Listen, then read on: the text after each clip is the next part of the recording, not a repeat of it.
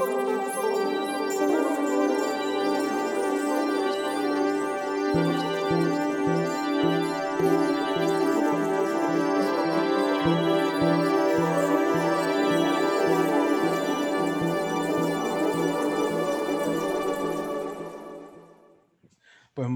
buenos días, muy buenas tardes y buenas noches. Bien, bienvenido a este hangueo simbiótico.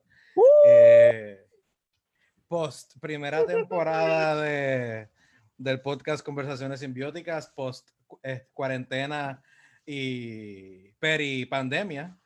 Este, queríamos hacer un, un show en vivo para que estar en contacto con nuestra audiencia, con ustedes que han estado apoyando el podcast, escuchándonos durante los pasados meses. Y para avisarles que tenemos también pensado una segunda temporada y que pues esta noche queríamos también hablar sobre la pasada temporada, queríamos hablar, tocar distintos temas, queríamos hablar nuestras experiencias, contestar algunas preguntas que nos tengan, pero también recoger un ensumo de lo que quisieran este, que fuera el podcast, que, lo que las cosas que quisieran escuchar en las temáticas, ¿verdad? En, en, el próximo, en la próxima temporada, a la vez que íbamos a estar también tratando y, y, conversando sobre distintos temas relacionados a la música en el día de hoy. Prontamente nos va a estar acompañando nuestra compañera Elimar Alicia Chardón. Eh, y pues a los que no nos conozcan tanto, pues hola, esta es mi voz, yo soy Julio Quiñones eh, compañeros, preséntense. Saludos, yo soy Padre Manuel Franco Fradicelli, Peter Frank 7. y yo soy Cristian García, saludos a todos. Eh, yo soy Juan Luis Ojalorán Acevedo, yo, ¿verdad? No, no hablo ni he aparecido en ningún podcast, pero estoy usualmente ahí backstage con los muchachos en el proceso de grabación. El duro en la periferia de la producción de, del programa. Precisamente.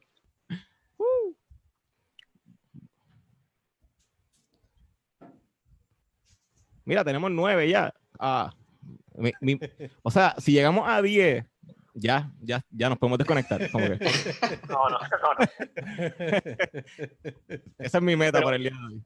Interesante como ahora, ¿verdad? Todo el mundo, ahora es uso y costumbre el ver los lives en Facebook, este, ¿verdad? Esta nueva modalidad de, antes tal vez la gente se enfocaba más en ver televisión o ver algunas series en Netflix o cualquier red de streaming.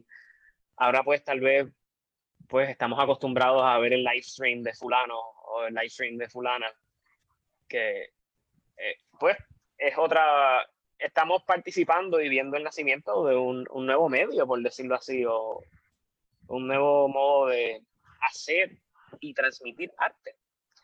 Sí, es uno de los cambios paradigmáticos que hemos estado hablando en los pasados meses en el, en el podcast, que eh, de, de, golpe y, y porrazo, todo, todo el mundo de la música clásica y la música en general tuvo que cambiar y afrontarse, enfrentarse a la nueva realidad. Este, en eso eh, hicimos un episodio al respecto donde hablamos de lo chocante que fue el ver un episodio en vivo de la Orquesta Filarmónica de Berlín, completamente el teatro vacío, solamente con la orquesta. Y, y, durante los meses hemos podido ver lo interesante que, que incluso el propio Festival Casals este, fue completamente virtual.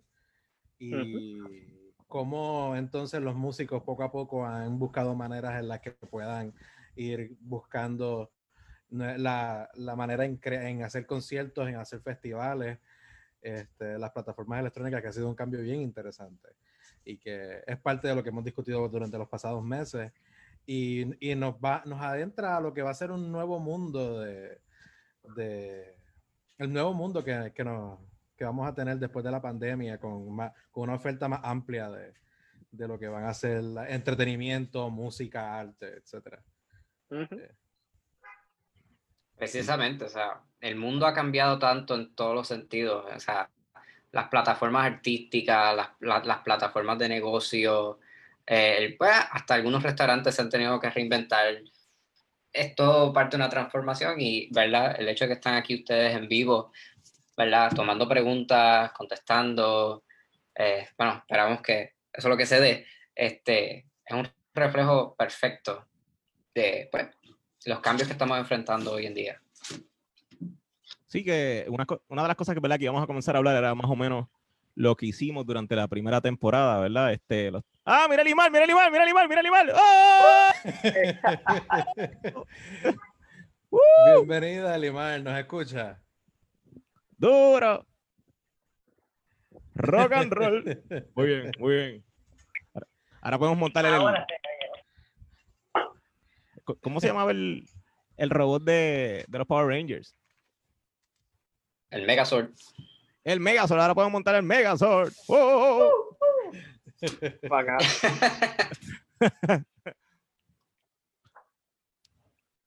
el Imal habla, habla.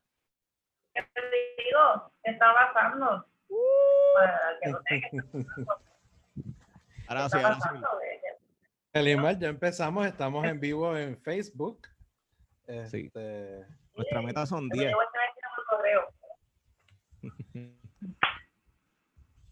Si llegamos a los 10, ganamos. ¿Hay quién conectado? Sí, hay, hay, sí, hay varias personas conectadas. Este, el... Pedro, ¿qué tú estabas diciendo? Este, antes de ah, que Elimar. Sí, este, ¿verdad? Antes de que llegara Elimar, eh, bienvenida Elimar. Eh, nada, es que una de las cosas que queríamos ¿verdad? hacer en este live era un poquito hablar eh, pues de lo que hicimos más o menos en la primera temporada, yo la estaba revisitando ahorita y eh, me puse feliz porque pude ver el, progreso, se podría decir, más o menos de cómo hemos ido mejorando la calidad, cómo nos sentimos también más cómodos hablando cada uno, eh, cómo nos vamos conociendo y, que, y darle ¿verdad? espacio a cada uno que hable desde su perspectiva. Eh, nada, fue bonito, ¿verdad? Estaba viendo de todas las cosas que hablamos, hablamos del Festival Casals, de, del Conservatorio de Música de Puerto Rico, hablamos de la música en sí, hablamos del Festival Flores y Balas con Seide, ¿verdad? Manuel Seide, eh, obviamente con, ¿verdad? Enrique Irizarri, que fue uno de los primeros, eh, director de la Sinfónica, hablamos de la música de protesta, hablamos de la música de danza, de la Escuela Nacionalista, ¿verdad? De los 50, los puertorriqueños. Eh, que ahí, ¿verdad? Destapamos la cara de, de Luis Antonio Ramírez. ¡Oh! Esperemos que haya una foto, por lo menos, eh, ¿verdad? En Google, cuando lo vayan a buscar. Eh, la, la, danza puertorriqueña, la borinqueña. O sea que ha sido una, ha sido una temporada corta, por así decirlo, o se siente corta, aunque conllevó un montón de trabajo y muchas cosas, ¿verdad? Que tuvimos que, que pasar y trabajar y, y pelear y pues este, invertir también. No se habla mucho de eso, ¿verdad? Pero en estas cosas hay que invertir también. Eh, y a veces no siempre se recupera. Pero, ¿verdad? Eh, la, la, satisfacción de que hay un canal para la música puertorriqueña que tiene el mismo valor, ¿verdad? Que cualquier otra música de cualquier parte del mundo. Eh, y que nosotros tengamos un espacio, nosotros como músicos, ¿verdad? Y como compositores, historiadores, musicólogos, qué sé yo, ¿verdad? Este, como parte de esta cultura que se va creando y que pues a veces parecería que intentan esconderla, pero, pero no, existe y pues constantemente pues qué bueno que surgen nuevos medios alternos, ¿verdad? Que se que realmente yo no diría ahora mismo que el internet es un medio alterno, yo, yo, yo lo consideraría como uno de los medios principales. Eh, ¿verdad? Lo que son los medios principales que yo estudié en el 2006 atrás cuando estaba Facebook eh, comenzando básicamente ya, ya no tiene el mismo alcance. Ya el medio principal se ha vuelto en la, pues, las redes, Facebook este, y todo esto. Y esto es mundial. O sea que este, nosotros podemos llegar a, donde, a donde sea. Este... Y hasta cierto punto, de, de, una u otra manera ha pasado, como que podemos constatar en, en las estadísticas del, del, propio podcast, que hemos tenido episodios que no solamente suenan en, en, Puerto Rico, también suenan en distintos estados. En Estados Unidos, han sonado en Europa y han sonado unos cuantos en, en, Corea, en Corea, ¿verdad? Que, que también hubo uno en, Corea. Este, y en Sudamérica en las pasadas semanas también. Que... Kim Jong-un ha confesado su admiración. Es mentira, es un chiste. No, no creo que haya sido Kim Jong-un. Este, pero sí que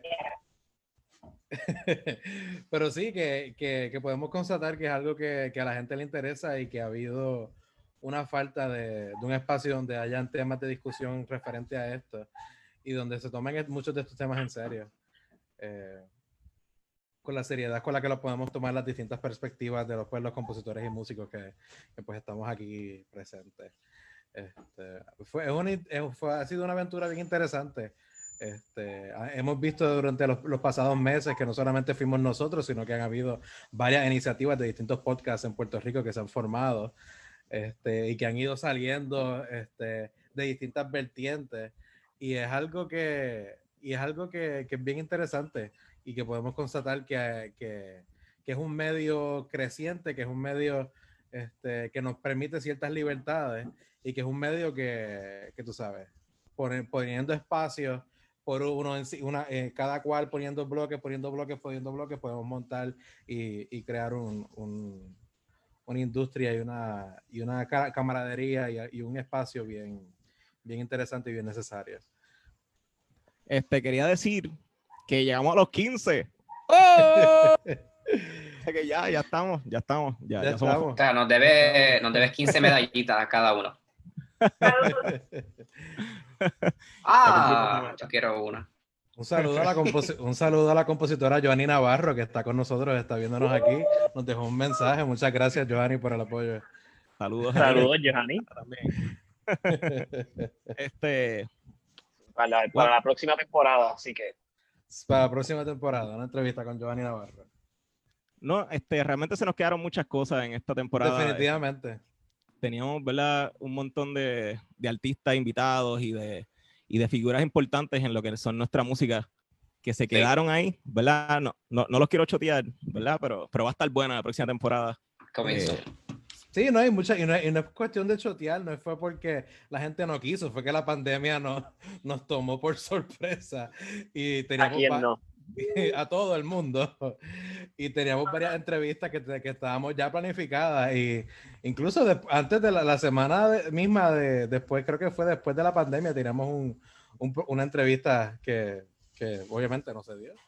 Este, como que justo ahí del saque, este, tuvimos que reconfigurar el programa y re, reconfigurar la manera en la que lo grabábamos. Este, sí. Y por, por lo menos el Festival Flores y Bala no se canceló, se, se presentó mi pieza. Seide, te quiero, donde quiera que estés. eh, ojalá puedas hacer el cimarrón online, aunque sea. Estaba pensando en eso ahorita, el cimarrón. Fíjate, es algo bien interesante, como que ahora mismo yo estaba viendo universidades que van a presentar óperas, que tienen óperas este, programadas para el semestre que viene. Y si esto sigue, será bien interesante ver cómo se puede plantear una ópera online. Uh -huh. este, bueno, es, es parte de lo que estábamos mencionando ahorita, de pues, la necesidad de, de, pues, de las artes reajustarse a la nueva realidad mundial que, ¿verdad? que, que estamos todos viviendo. Que que uh, ahora mismo lo estamos, ahora mismo, obviamente, como es algo nuevo, pues lo estamos viendo como algo abstracto, algo un poco difícil, pero la realidad es que muy probablemente en 50 o 60 años, tal vez esta sea la nueva modalidad de, de hacer arte. Este, por ejemplo, de la misma manera, por ejemplo, cuando, ¿sabes? Suena far out y sci-fi, pero cuando se inventó el fonógrafo, revolucionó la industria de la música. Este, eh, pasa exactamente lo mismo cuando se inventan, cada vez que se inventa un nuevo formato de, de transmitirse audio o video qué es lo que está pasando ahora con, con las plataformas de live streaming, eh, etcétera, ¿verdad? Y, y, con, por ejemplo, VR. No sería extraño que tal vez dentro de unos meses, no digamos años, podamos ver una ópera en realidad virtual. Eh, más, más allá, una ópera puertorriqueña virtual. ¡Oh! Claro. Eso parecería imposible, pero, pero Johnny está por ahí. Johnny, apúntalo. Y estoy viendo ahora mismo un mensaje de parte de la profesora Sheila Ortiz felicitándonos por la iniciativa. Este, Muchas gracias. Gracias, Sheila. Se aprecia mucho el comentario. Eh, así que imagínense, por ejemplo, de, de, parte de ustedes como compositores, la, ¿verdad? La cantidad de variables que presentan o, o posibilidades que crea el, el, que pues se presente una obra en una plataforma digital. Sí. ¿Sabes? De momento las limitaciones físicas desaparecen y podemos hacer todo con código o con algún programa de edición, etcétera. Sí, ya, Que- es ya es algo que han habido compositores que se lo han planteado ah, incluso Claro. antes de esto.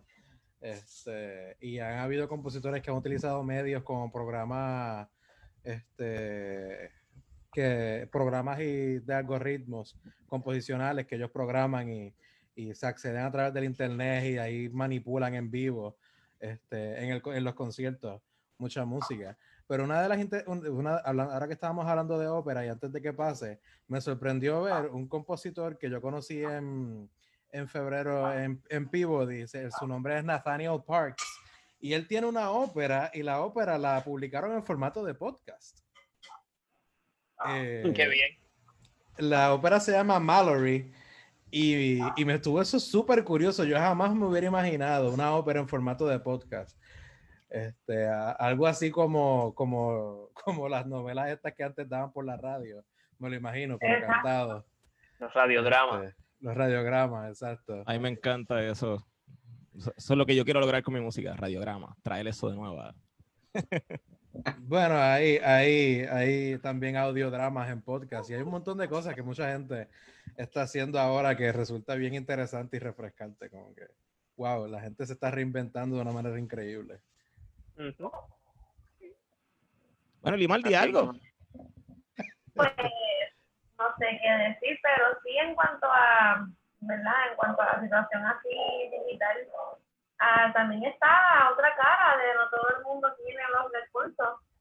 Y entonces empieza a haber una separación de pues de quien tiene buena conexión a internet y buen aparato telefónico y versus quien no. Y pues y lo otro es que no todo el mundo es como que no, o sea, los países que siguieron los consejos científicos ya terminaron su lockdown. So, eh, esto pasa porque tenemos un gobierno que no cree, que no cree, no, que no, no escucha la ciencia. So, Voy a eh, pichar al tema político. I'm just waiting here with my pretty dresses, esperando a que todo esto termine.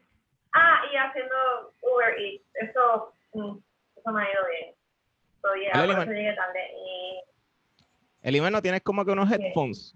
Este, para escuchar mejor. Unos headphones como que no tienes, como que para, para que te escuchen mejor. yo le sí, espérate, tenía uno. Adelante, Ah. adelante. Chécate lo que Pero- dicen. Mira, Este, oye, Juan ¿qué? Hernández estaba en el trío, ¿verdad? De los, de los tenores. Sí, Ataúdes, así, saludos, Juan, Juan. Juan- saludos, Juan. Juan. Juan acaba de escribir que han habido óperas y, musicales por TikTok. Wow, yo, yo me niego a bajar TikTok. Ya.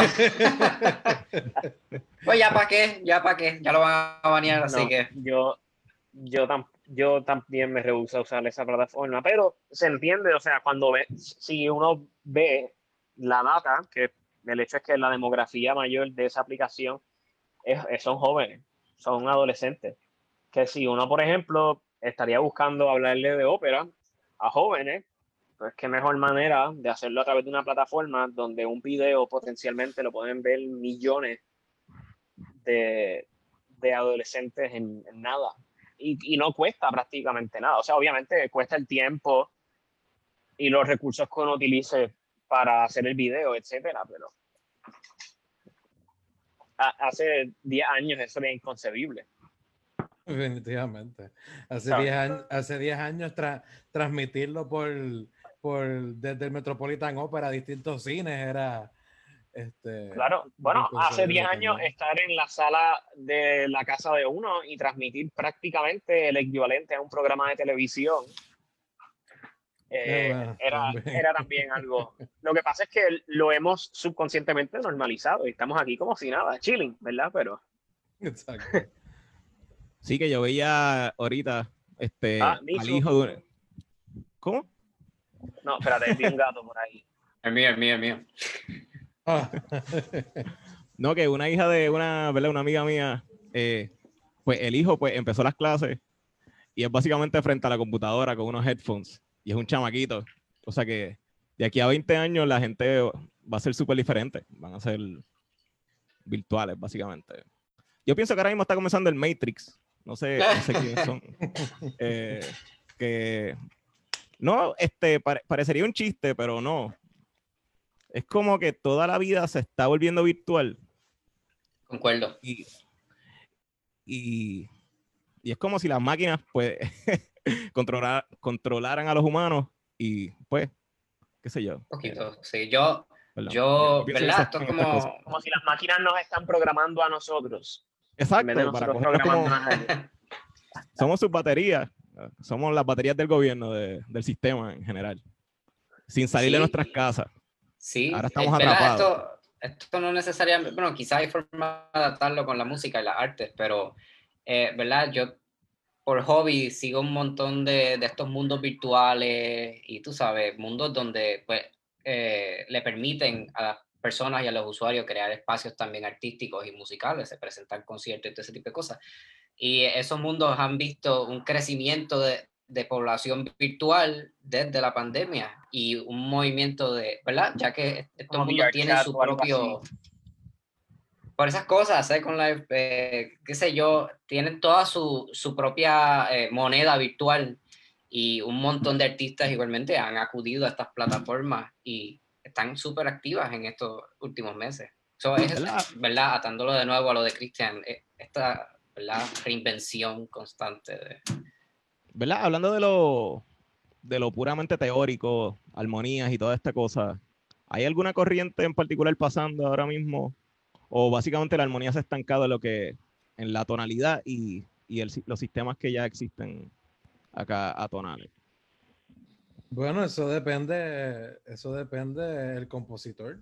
Ya no estamos, ya no estamos en, ya no estamos en, en, en la historicidad del siglo XX que cada década distinta o cada 100 o 70 años había un estilo distinto.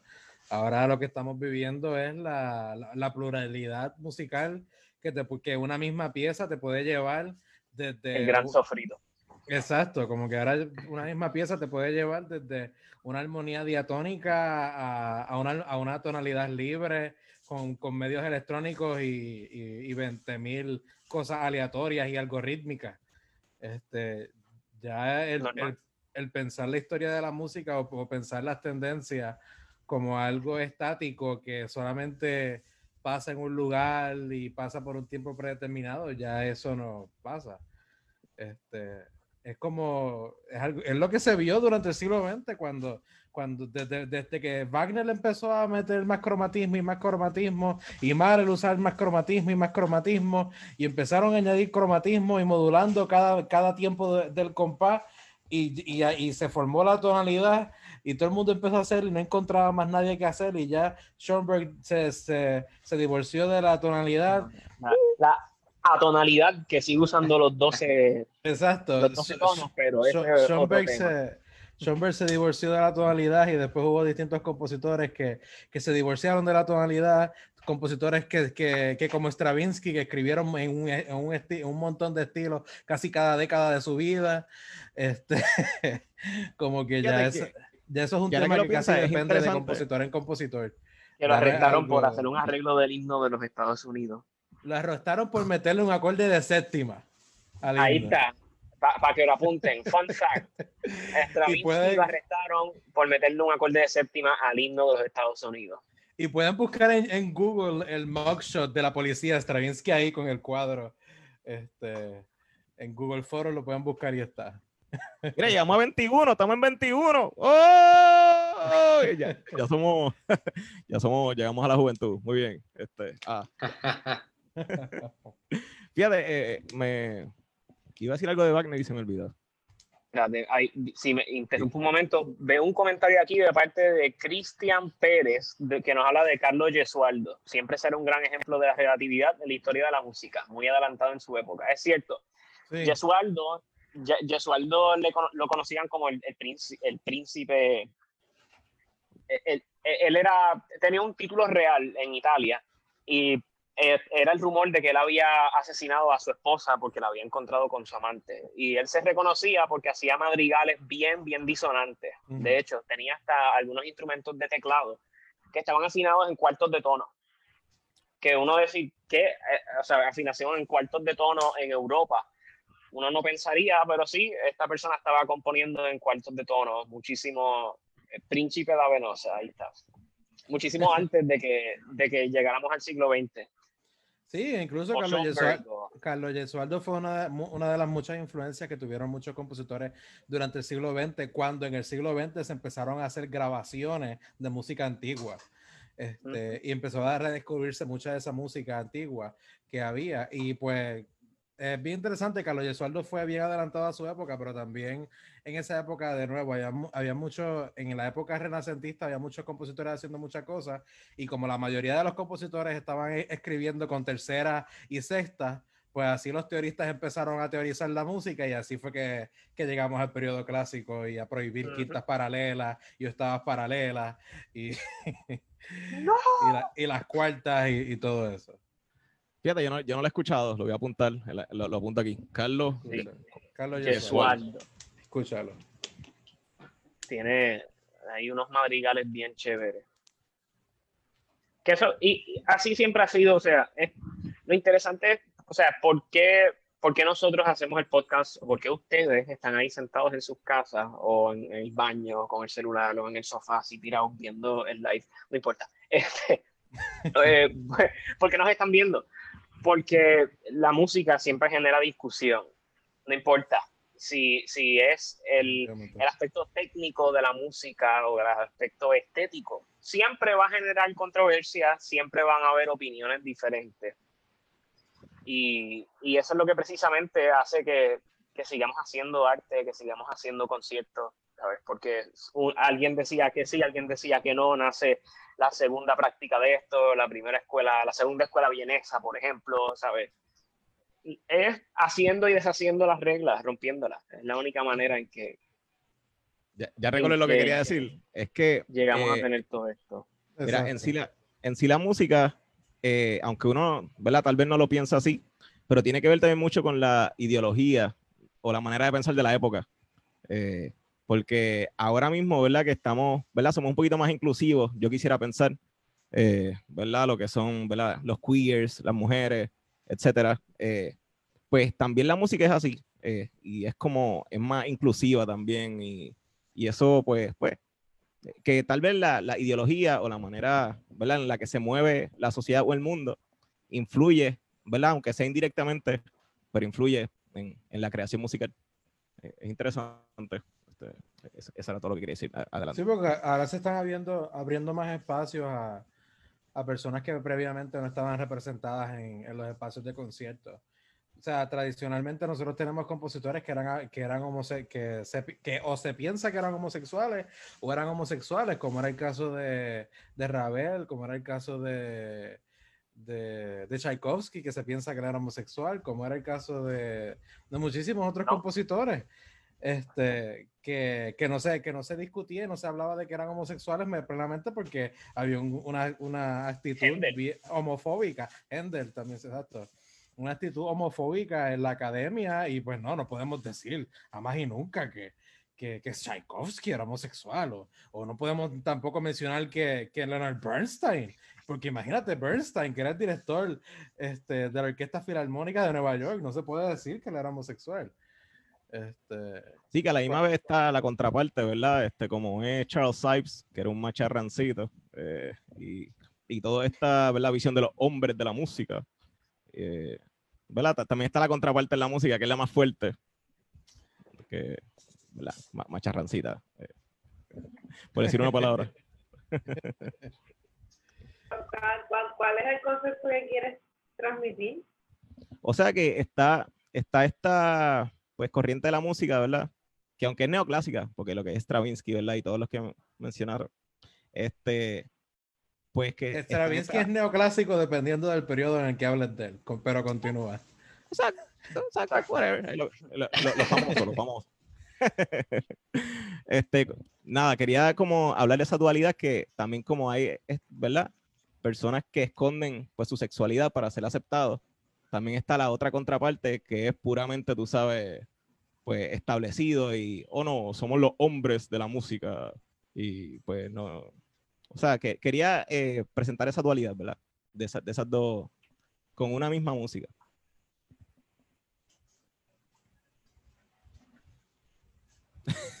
no vas a reaccionar. no, es que estamos profundizando. es, que es, algo, es, que es, algo, que me parece que, como que la, el punto de vista que tú hablas, es más bien cómo se, cómo se encuaderna la historia de la música.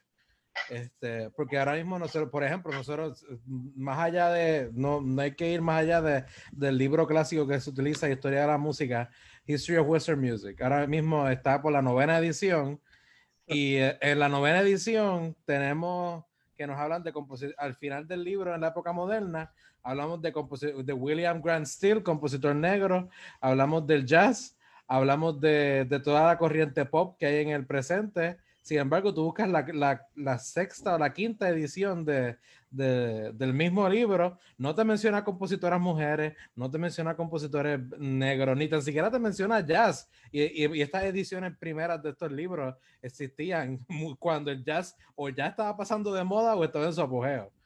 Este, que, que es más bien, no sé si es lo que tú te refieres, pero es más bien como que el, el, cuadro de lo que se presentaba como la historia clásica la historia de la música clásica en el contexto tradicional mm, solamente incluye compositores blancos europeos este, muertos. Y ese ya no es el caso. Este... No, es tanto el caso, pero... pero... no, no, ya no es el caso, porque ahora mismo tenemos en distintos lugares compositores queer y compositores este, de todo tipo, de todo el espectro este, tanto racial como, como de identidad, que están buscando espacios y formando espacios para presentar su música. Eh, ahora mismo la compositora puertorriqueña Angélica Negrón, tengo entendido que ella tuvo un proyecto ella, o ella tenía un proyecto, ah, compositora puertorriqueña que fue comisionada por la Orquesta Filarmónica de Nueva York y por la Orquesta Filarmónica de Los Ángeles. Dicho está de paso, porque eso casi no se menciona, y eso pasó, una compositora mujer puertorriqueña. Hay que mencionar que es mujer y hay que mencionar que es puertorriqueña, porque no, ni, no ha habido ningún otro compositor puertorriqueño que haya estado comisionado por esas dos orquestas. Como que no, e, es algo que hay que mencionarlo y hay que, y hay que mencionarlo. Angélica Negrón está en otro nivel. Pues ella estaba haciendo una pieza, no sé si era una ópera, este, con Draga. Este, Ese es su último proyecto, sí. Exacto. Este, y hay un montón de lugares, un montón de compositores que están haciendo iniciativas donde ellos eh, están eh, partiendo de su identidad como, como persona homosexual o no binaria y eso forma parte importante de su música, de la misma manera que nuestra identidad forma parte de, de como puertorriqueño, como caribeño del contexto en el que estamos, en, en, el año en el que nacimos, la música que escuchamos cuando éramos pequeños y escuchamos ahora, como que forma parte de lo que es nuestra identidad y se refleja en la música. Que es algo que, Algo, algo, que hablamos en tu episodio, en tu entrevista, este, que tú fuiste, ¿verdad? Este festival en, en Europa, que la desea ella, ¿verdad? Ah, la, la, pieza de este, sí. Exacto. Entonces que tú decías que a pesar de que allá, ¿verdad? Cada uno pues tiene su propio, ¿verdad? Color de música o qué sé yo, pero tú con tu música tenías tu propio, ¿verdad? Tu propio flow. Además, ¿verdad? Este, o sea que la procedencia realmente pues, influye en la música y pues tu forma de ser y, tu Definitivo. Definitivamente. Bueno, pues hablando del podcast en sí, eh, hablemos como que de lo malo, que, que, ha sido como que las cosas como que podríamos mejorar así en, en cuestión de, de, colectivo, qué sé yo. Eh, hablando de eso, si tienen comentarios, por favor, déjenlo abajo, déjenlos saber. El feedback siempre es bienvenido. Sí, exacto. Te, están invitados, ya ha habido unas varias personas que han estado comentando, están invitados a, a, a participar de la discusión en el chat. Este, saludos, Cristian, que no puedo contestarte en persona porque mi internet no funciona bien. que escribió en los comentarios. Eh, ah, sí, lo había escrito. el, el no lo menciona, que desaparece. Sí, pero yo voy con un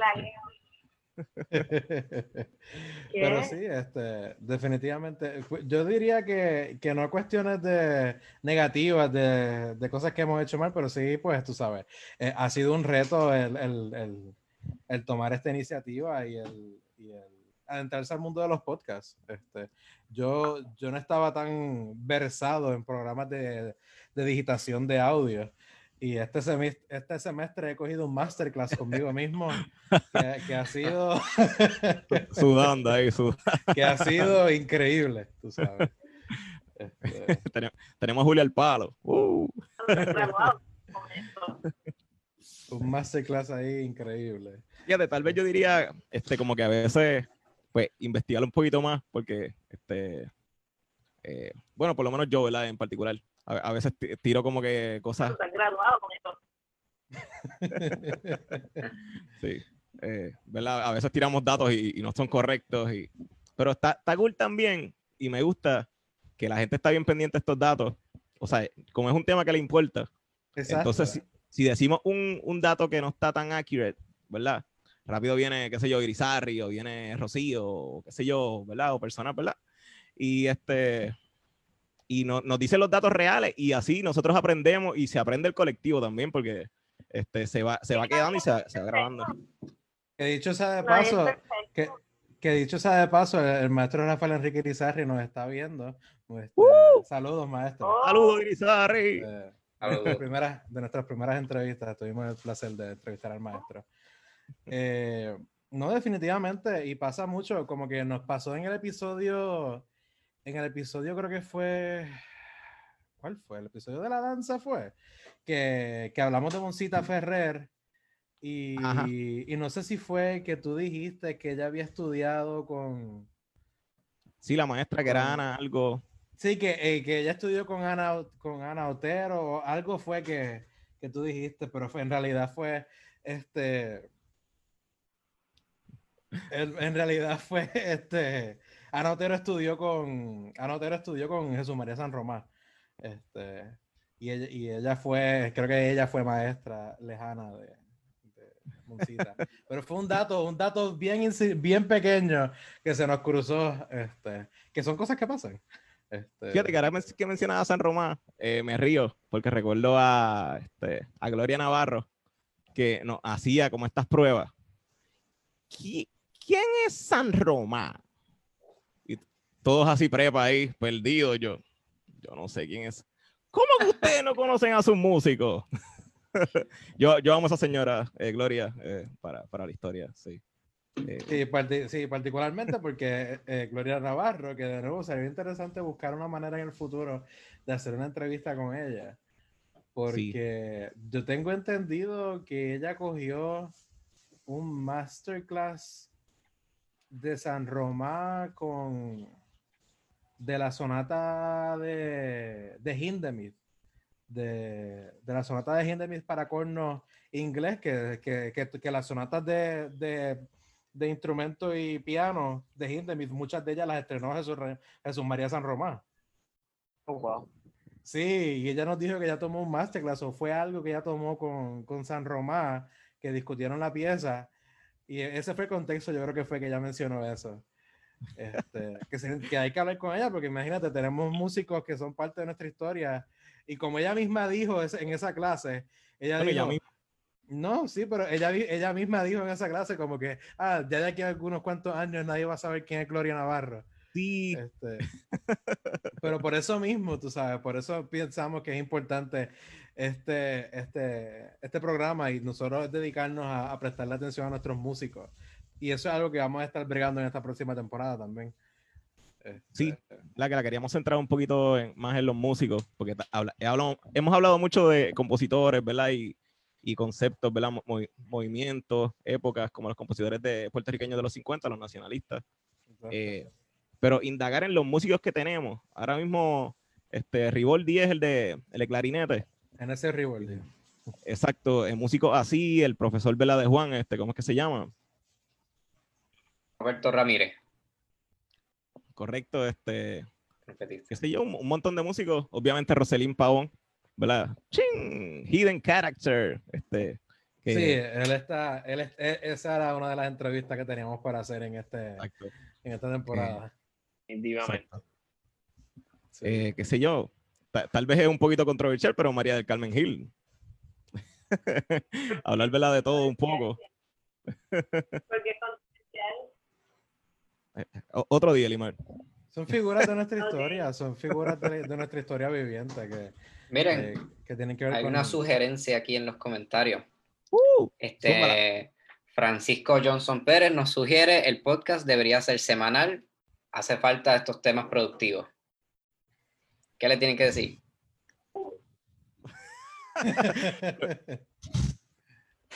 Lo intentamos, es que es fuerte, es fuerte. Sí, no, eh, eh, eh, requiere un, una coordinación y una planificación eh, bastante intensa. Y, y no, y no descartamos que en algún momento, por, por unas cuantas semanas, a finales de, de estos pasados meses lo fue, fue, este, fue este, por, creo que fueron dos semanas consecutivas, tratamos de sacar episodios semanales, este, porque pues de- de queríamos terminar la temporada pero es, es un esfuerzo que conlleva trabajo tanto de nosotros coordinar reuniones y que podamos y que las reuniones tengan la y que exista la banda ancha suficiente por parte de todos este, los que estamos involucrados este, para, conec- para, para conectarnos y poder grabar y que, la graba y que tener una buena grabación y que de esa grabación este, entonces pasamos a editarla que pues yo ahora mismo soy el que me encargo de eso. Y editar audio es un poco complicado este, cuando hay grabaciones de distintas calidades y, y, y, pues con, con compromisos en que cada cual tiene cruzados y ese tipo de cosas, pues eh, a- es lo que hace que, que sea un poco difícil que el podcast sea semanal. No lo descartamos y de hecho, este, cuando, mientras más, más adelante comencemos proyectos de auspicio y todo ese tipo de cosas, pues no descartamos que nos pueda suceder en algún momento cuando haya más capital para mover las cosas y, y, y tú sabes, trabajar las cosas con mayor rapidez, pero no, le agradecemos el apoyo y agradecemos este, el, el que quieran que esto se dé todas las semanas un tema distinto. Sí, realmente hay muchos temas. Yo iba a decir que, que a veces es difícil establecer temas, pero es que hay tantos y hay que, es como dice Julek, pues, requiere trabajo. eh, porque Sí, hay tantas cosas hay- de las que queremos hablar y Sí, no, y, y se nos involucran cosas que de, de repente estamos en un, en un, como por ejemplo pasó, como por ejemplo pasó el, el cuando ah, recién íbamos a sacar el podcast. Cuando recién íbamos a sacar el podcast, en los primeros episodios nosotros mencionamos que el Festival Casals este, no se sabía qué iba a pasar. Y, y no, y no sabía, y, y teníamos pensado, eso fue en noviembre del año pasado, teníamos pensado hacer un episodio del Casals en noviembre pero nosotros no sabíamos si el Casals se iba a dar o no. Entonces dijimos más adelante como que, pues, pues mira, vamos a hacer un episodio del Casals que más o menos cuadre con la fecha del Casals.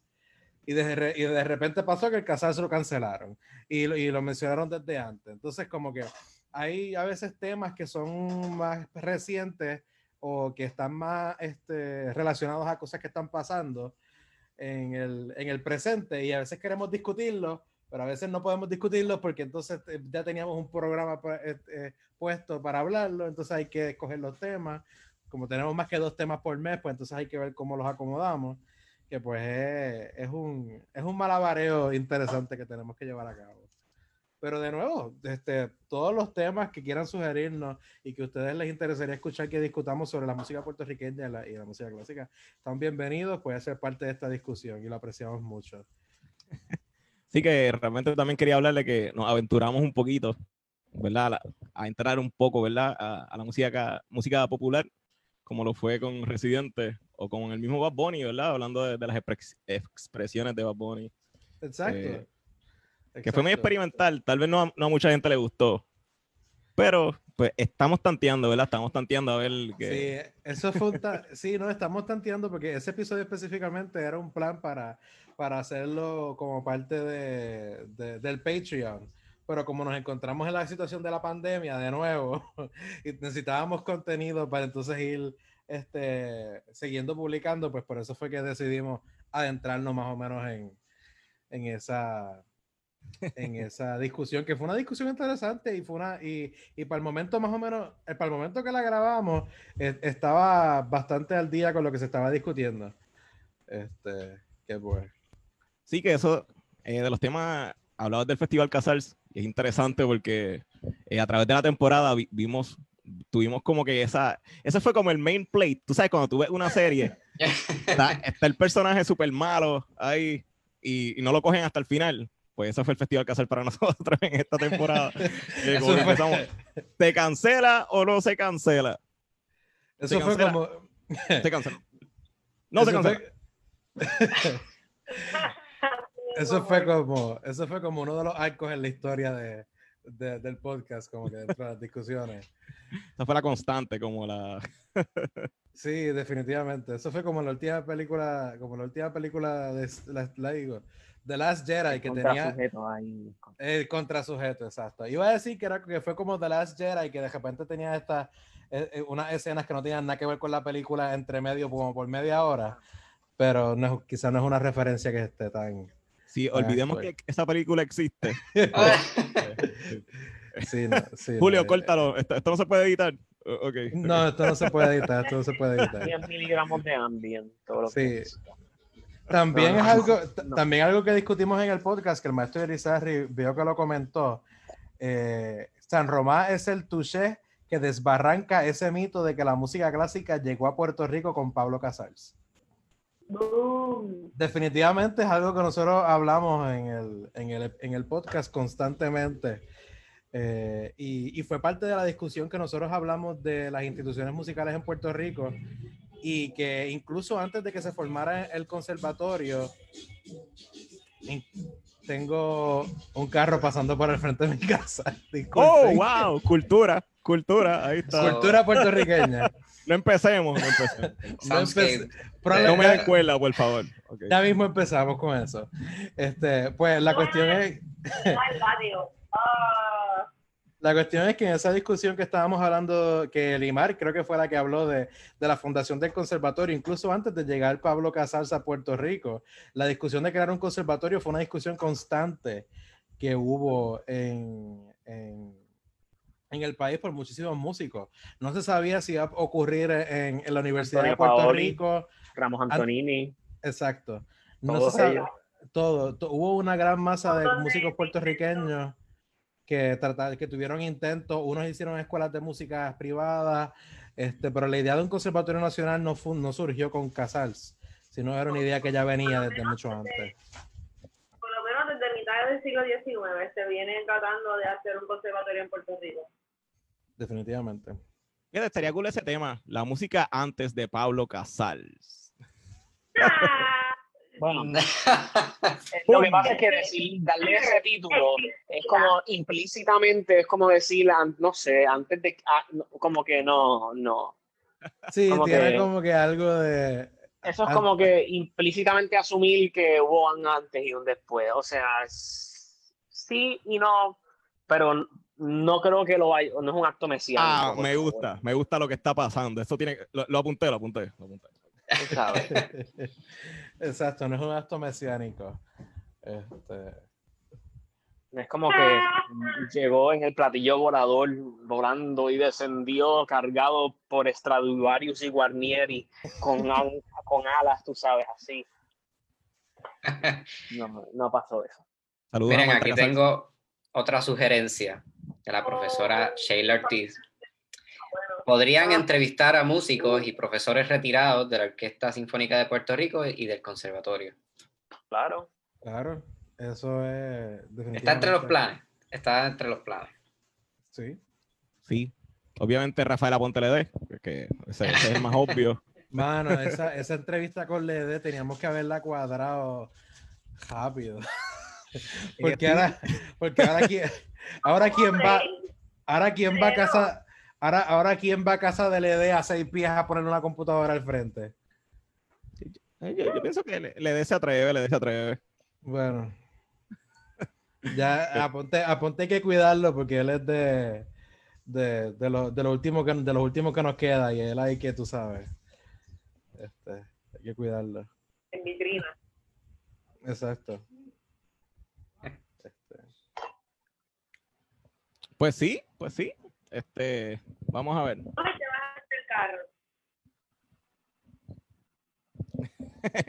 ok, este, Miren, yo tengo una pregunta, ¿verdad? Personal, porque yo, este, nada, yo llegué a, a las grabaciones ya el primer día, pero no, yo no estuve en pues, la organización ni en el momento en que se creó la idea. ¿Cómo surge la idea entonces de conversaciones simbióticas? ¿En qué momento, ¿verdad? ¿Quién tuvo la idea? ¿Quién habló con quién? ¿Cómo lo coordinaron? los inicios siempre son, son complicados. Este, um, bueno, obviamente existía pues, el colectivo Simbiosis, que es ¿verdad? un colectivo de compositores jóvenes, básicamente. Aunque, pues, obviamente no estábamos haciendo mucho. Teníamos un concierto, un concierto planificado ahora en, en mayo, pero pues, este, pues, cosas que pasan. Eh, y pues nada, cuestión de pues, crear una simbiosis en otro contexto. Eh, un podcast siempre es algo que yo he querido hacer. Eh, interesantemente, Julio también quería hacer siempre un podcast. Este, y es un proyecto que siempre he tenido en mi cabeza. Y pues nada, este, sur. Oh, oh, wow. Ah, wow. Ah, Qué triste. Wow. Eh, sí, sí, un- un- wow.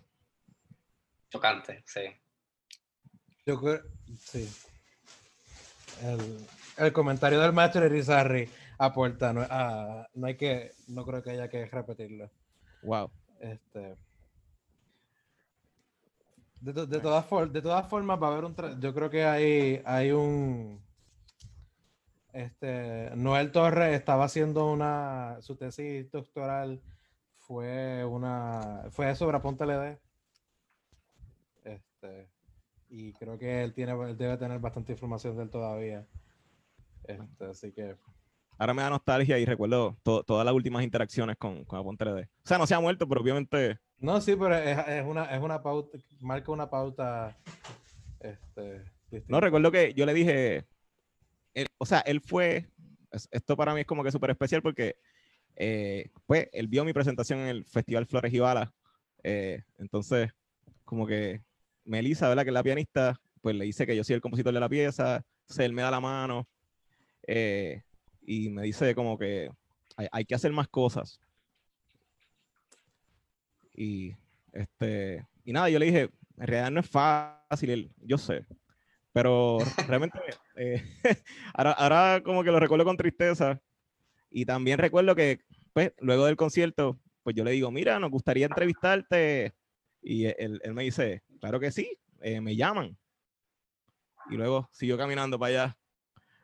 y ahora lo pienso como una película, como, wow, esta fue la última vez que, pues, que voy a ver a esta persona y, y fue como que con esperanza, o sea, qué sé yo, me, me dio esperanza. Fíjate, a mí siempre eh, Aponte LD me da mucha esperanza eh, y pienso en él porque él a los 80 años todavía se emocionaba cuando le, le, le estrenaba una pieza en, en la Sinfónica.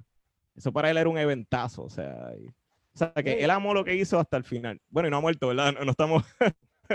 eh, pero, no, pero, pero, wow. pero, eh, pero, eh, no, pero eh, marca, marca una pauta interesante en la, en la carrera de Aponte LD, el hecho de que cuando él era más joven, eh, una, una obra suya iba a ser interpretada en la Sinfónica. Los músicos de, la- los músicos de aquel entonces, de la, estamos hablando de hace 10, 20, 15, 30 años, los músicos de aquel entonces de la Sinfónica se burlaron de, del de la música hace 30 años. Este, los músicos de aquel entonces se burlaron de la música del maestro Aponte LD y el maestro Aponte LD, enojado, con justa razón, se levantó y empezó a arrancar las partituras de los atriles de los músicos y que hayamos tenido la experiencia en, los eh, en el año, creo que fue, no sé si fue 2018, 2017, que la Sinfónica estrenó y le comisionó y le estrenó una obra suya. Este, con el respeto y con la mayor integridad que la orquesta pudo haber hecho en la ejecución de una obra de él y, y tocaron una pieza de él este, y ver al maestro este, levantarse y tomar, y tomar y recibir los aplausos este, fue algo bien importante y bien especial. Que por lo No, menos, y no solo eso, es que tú ves un viejito ahí que no, no camina ni rápido y de repente tú ves la maestría que tiene con, con, ¿verdad? Con la orquesta sinfónica. la orquestación de él es una cosa de otro universo. ¿sí? Sí, nun- nunca aburre, a pesar de que, ¿verdad? A veces parecerían ruidos innecesarios, como decía, ¿verdad? Mauri Veray, pero hay, hay una genialidad ahí que solamente él tenía y que, no sé, la, la coge de inspiración. Realmente me alegra haber, pues, tenido, pues, contacto con él de alguna manera. Ay, yo pensaba eso ahorita, que, pues, eh, no quiero hablar mal del, del conservatorio, porque yo, yo amo esa institución, realmente, eh, ¿verdad? Pero un poquito pues lo que fue el, pues el proceso de matrícula este semestre. Obviamente no es culpa del conservatorio enteramente, eh, pues, son, pues son tiempos nuevos. Eh, pero pues ver muchos de los estudiantes molestos, ¿verdad? Con todo el proceso, eh, a veces uno piensa, ¿verdad? Irizarry, saludos, saludos. Fíjate, esa es Eh. buena, hablar de las mieles del alba. El- lo, el lo tengo aquí, lo tengo aquí, mira, mira, mira. ¡Uh! Mira, mira, oh, oh, oh. A mí me lo, a mí me lo firmó Aponte. A, a mí no. ah. Porque no, porque yo lo, no, porque yo lo compré cuando era nuevo y yo fui a, a- a la presentación del libro. Y yo como que, maestro, aquí, Rodolfo y yo estábamos, Rodolfo Córdoba y yo, maestro, este, hola, fírmenos el libro. Este, Bendito Rodolfo, ese es otro de los que se nos quedó. No, este Rodolfo, ¿verdad? Un compositor puertorriqueño eh, que esa entrevista estuvo bien interesante y realmente nunca pudo salir. Sí, Esa es no, otra de se- la- sí, eso no, sí, se nos desbarajó toda la grabación. del Este, espectralismo y el free jazz y toda esta cosa, ¿verdad? En la, en la música. Sí. Pero a eso, a eso que estabas diciendo de, lo- de la matrícula del conservatorio, en realidad es, es una situación mundial. Como que ahora mismo están todas las instituciones, la- incluso las mejores instituciones en Estados Unidos, este, tienen problemas, no, no, no saben qué rayos hacer. Este, porque no, no es algo, eh, es algo paradigmático. Y, y, y, y como ya he hablado con varias personas, como que cuando tú tienes instituciones que operan de cierta manera por obra y gracia del Espíritu Santo, Amén. en, en tiempos buenos, cuando llegan tiempos malos y difíciles, pues es un poquito difícil esperar que las cosas funcionen como, como antes o que funcionen bien o funcionen perfectamente o tú sabes. Sí, sí, definitivamente. Y más eh, como, ¿verdad? Eh, y no necesariamente es una crítica negativa al conservatorio, probablemente más bien puede ser una crítica constructiva. Eh, quizás el proceso de llevar ciertas clases a una plataforma online se debió haber estado planificando ya desde ese tiempo. Porque la realidad es que pues, eso no es algo que sea fuera de lo común en otras instituciones. Y definitivamente hay clases que sí se pueden llevar a una clase, a una plataforma online. Pues ahora, ¿verdad? Todo llega de cantazo y, ¿verdad? No hay forma de, de ¿verdad? Transferir todo smoothly, ¿verdad? En, un par de meses. No, y, y es algo que pues es, es- es- es parte, ¿verdad? Para no seguir cavando dentro del mismo tema del conservatorio, pero, o sea, los que tuvimos experiencia de estudiar allí, cualquier otra persona en otra institución hace todos los procesos de matrícula desde su casa, en su computadora. Sí. Yo, yo, tenía, yo tenía cada vez que iba a empezar el semestre, en el verano, subir de Yauco a San Juan, este, Sí. para ir a, ir a esperar cinco horas en una fila para que me para que me cambiaran una clase que yo no había escogido o que me añadieran una clase al programa que yo había escogido en abril del- del semestre pasado En una computadora. En una computadora. Cosa que, a- que, que fácilmente yo pude hacer ahora cuando me matriculé a mi maestría desde aquí Puerto Rico y la universidad en Estados Unidos. Pero de nuevo, no podemos esperar mucho. Como que ahora mismo estamos en una situación bien difícil y eh, ahora mismo estamos en una situación bien difícil y, y tú sabes, hay que bregar con lo que hay. Como que no nos queda de otra. Como puertorriqueños hemos tenido que estar bregando con lo que hay desde hace mucho tiempo. Y realmente Sí. lo que quería decir es que eh, una plataforma, ¿verdad? Como el conservatorio, a pesar de todas sus fallas, eh, eh, eh, está súper. está súper buena. Y por lo menos nosotros pudimos eh, conocer gente como Fabián Panicelo, eh, conocimos, este, qué sé yo, un montón de, de personas, la misma Ile, ¿verdad? Que la tuvimos allí Sí. como compositora. Eh, Eh, ¿Quién más? Sí, eh, estuvimos, conocimos, hubo varios masterclass este, en el primer año, sí, interesante. Y, y, pues, tú sabes, la, la vida es la vida, las cosas pasan y, y uno tiene que seguir este, por ir para abajo. Este, bueno, este, Corillo. La próxima temporada, que, de, de qué vamos a hablar? Bueno, como tú, bueno, como tú estabas hablando, y o no recuerdo quién fue que lo mencionó, como que no, es, es pa- es importante para nosotros el, el hablar, el hacer más entrevistas y hacer temas relacionados a, a nuestros músicos puertorriqueños. Este, a- eh, hay, hay montones, como ya hemos mencionado anteriormente, hay montones de, de maestros que, que todavía nos quedan, que tenemos que entrevistar y tenemos que saber sus historias y no solamente las personas que ya, que ya, que, que desde que vienen de años este, generando historia y siendo parte de, de- de las instituciones que tenemos en el presente, sino también los jóvenes, como nosotros, nuestros compañeros, que, que están ahora mismo levantándose y haciendo proyectos interesantes y haciendo propuestas nuevas y, y replanteándose una, una forma distinta de ver la música. Este, es algo que, que- que pienso que, que deberíamos entonces que sería una de las cosas que deberíamos tener este, en esta nueva temporada. Sí, obviamente, pues lo que, como nos pasó en la primera temporada, tampoco queríamos que todo sea entrevista, o sea que nos gustaría también tener una discusión. Eh, algo que me gustó mucho en el último episodio fue la controversia del Festival Casals.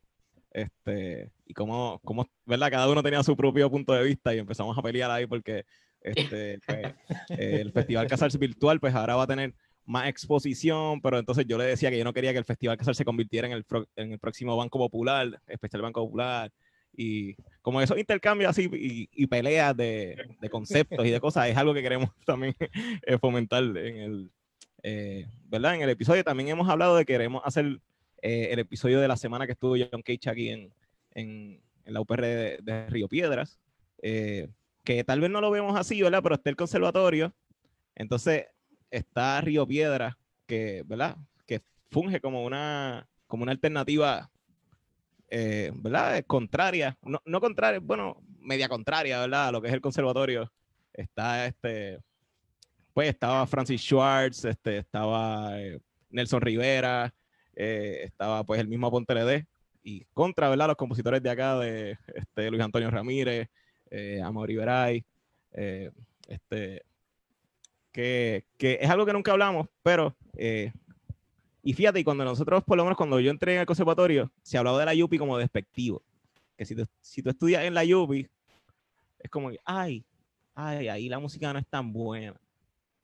Y, y luego tú conoces más sobre la historia. Personas como William Ortiz también, que estuvieron allí. En verdad, yo lo he escuchado eso más de la Inter, pero eso son otros 20 pesos. También, Este, también. Pero, pero, pero definitivamente la UPR fue el, de- el primer foco este, de música contemporánea que hubo aquí en Puerto Rico. Creo que mencionamos un poco de eso en el episodio del nacionalismo, yo creo que nosotros mencionamos. No, no, no hablamos abiertamente de, de, de la contrapuerta de, de, de la contraparte de- del nacionalismo en, en lo que en la obra de A- Aponte LD, Francis Schwartz y Donald Thompson en aquel momento. Pero sí mencionamos que estaba y que era algo que, que sucedió a la vez y después. Que pues entonces en, en eso, en eso se, en eso fue que, que surgió el, el- el Fluxus, el grupo este de- del maestro Aponte LD y, y Francis Schwartz, este, que se involucran también con la época en que estuvo John Cage en, en Puerto Rico. Y, y durante esa época, que pues definitivamente es algo que estábamos hablando que, que sería una época que también nos gustaría hablar. Este, Nelson Rivera es un gran recurso para eso. Sí, lo, lo queremos cazar. Ese es uno de los Pokémon. Algo gracioso, ¿verdad? y 10. Again, esto es simplemente un dato. Tómelo usted como quiera. Es que el conservatorio no tiene himno. Eh, a pesar de ser pues la institución de educación musical superior del país, no tiene un himno. Y la Inter tiene un himno, la UPI tiene un himno, etcétera. Y pues el conservatorio no. Que ¿Hay conser- eso ¿Hay obviamente conservatorios que tienen himno? no sé. Pero es que he, he- escuchado eh, el dato mencionado anteriormente y me parece curioso, ¿verdad? Porque aquí la mayoría de las instituciones de educación superior, todas tienen pues algún himno que los Sí. identifique, pero fíjate, sería interesante verificar, Es que. porque por lo menos el- las universidades sí, sí tienen, tienden a tener algún himno. Exacto. Ahora, lo de los conservatorios está en lo cierto. Porque en Estados Unidos es diferente porque algunos conservatorios operan bajo una universidad, bajo las exacto, universidades, que en Europa pues el Exacto. conservatorio tiende a ser un conservatorio individual. Exacto. o como aquí. Ajá. Y fungen, y las universidades en Estados Unidos, tú sabes, fungen, me tienen himnos y tienen canciones, pero es porque los tocan en, en, en- en equipo, en juegos de, de deportes y qué sé yo. Ujú. Este, Yo creo eso habría, eso, eso tiene la posibilidad de abrir todo, todo un esquema de debate en cuanto a qué tipo de música debe representar una institución No. en la cual se practica todo tipo de música. Sí, precisamente. exacto. Bueno, si vamos a empezar por un punto, es que el Conservatorio de Puerto Rico, Conservatorio de Música de Puerto Rico no tiene nombre. Este, exacto. Como que tú vas, a, tú vas a- al Conservatorio de Santa, este, Nuestra Reina Sofía en España, eso, eso es un nombre. Conservatorio- la Academia Santa Cecilia, eso es un nombre. Este, pero el Conservatorio de Música de Puerto Rico es Conservatorio de Música de Puerto Rico. Bueno, son por lo menos tenemos el patio de Luis A. Ferré, por lo menos. Por lo menos, por lo menos tenemos eso. Eh, lo demás poco a Este- poco, eso viene, eso viene. No, no, nada más Luis Ferré, también tenemos la, la sala Jesús María San Román y tenemos... Sí, este, la Junior Soto. ¿Quién es Junior Soto? Creo que era un productor de radio. Este, Ah, ok, ok. Pe- perdón. Fíjate, yo, mucha gente hace esa misma pregunta. Como Creo que dicen, ¿quién radio". es Guillermo Ibertita? Pero, pero, sí, sí, no, pero en serio, sí, sí, de- deberían, ¿verdad? No sé, tal vez, si, si van a ponerle el nombre y, y para que la gente sepa, ¿verdad? Porque la realidad es que todo el mundo pasa por ahí y todo el mundo sabe, en el conservatorio por lo menos, o se entera de quién fue Jesús María San Román. Pero la realidad es que para muchos estudiantes esos dos nombres pues no, no resuenan. Sí, no, Y- nosotros gracias a, a Gloria Navarro que nos obligó ahí ¿no? y nos- a, indagar y nos puso esa, esa, esa llamita. Sí, pero fíjate, sería interesante, ¿verdad? Que, que, que pusieran el, el por qué, ¿verdad? Va, tiene el nombre o algo así. Pero nada, eso. Eso es un tema de, de varias discusiones que podemos tener más Sí. adelante.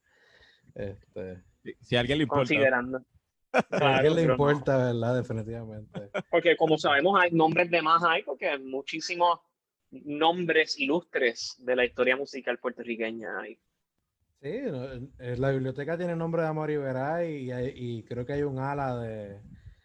de no sé si Cecilia, esa Cecilia Talavera que tiene un ala en el, correcto. en el de uno de los edificios este nuevos, pero Perdón. Exacto, ¿ves? Maestro Irizarry nos dice. eh, Ignacio Morales Nieva, hay un conservatorio en España que tiene su nombre. Y Ignacio Morales Nieva fue un compositor de muchos años que fue profesor en el conservatorio. Este, nos, que, nos queda esto Campus Parsi. ¿Dónde, dónde dejaron a, a estos Campus Parsi la repartición de nombres en el conservatorio? Tú sabes. Que sin él no hubiese enciclopedia de la música puertorriqueña, Exacto. que es cierto. Bueno, Wi- William Cepeda tiene una. Este, Bueno. sí. Bueno, pero lo de William Cepeda, lo de William Cepeda no es una enciclopedia. Escucha, No, William. Lo de William Cepeda no es una enciclopedia, es un estudio etnográfico, pero no es una enciclopedia. Este, Es una enciclopedia que este, perdón. No, no voy a imitar a William Cepeda, perdón. Wow. Este, él, él habla sobre los distintos tipos de música este, puertorriqueña este, y experimenta con cada uno. Eso es un trabajo etnográfico, no es una enciclopedia. Pero definitivamente, esto Campo no es el único. Tenemos el Quinteto Figueroa. Como que Ujú. una, una sala de música de cámara que se llame este, Quinteto Figueroa, ¿no? Claro. Este, pero, pero sí, de- de- definitivamente hay muchos temas y, defi- y los músicos puertorriqueños ha- ha- han sido, y, y los músicos en general, porque quizás nosotros, claro, la mayoría de nosotros somos, bueno, la mayoría no, eh, no, no, porque pues, este, eh, Pedro, yo y Elimar somos compositores. Yo pienso que y- todo porque Cristian ha, ha compuesto algo, por lo menos, aunque sea para la clase de Noel, y este Juan compone Bueno, sí, también. pero yo, yo los llamaría ejercicios técnicos, no composiciones.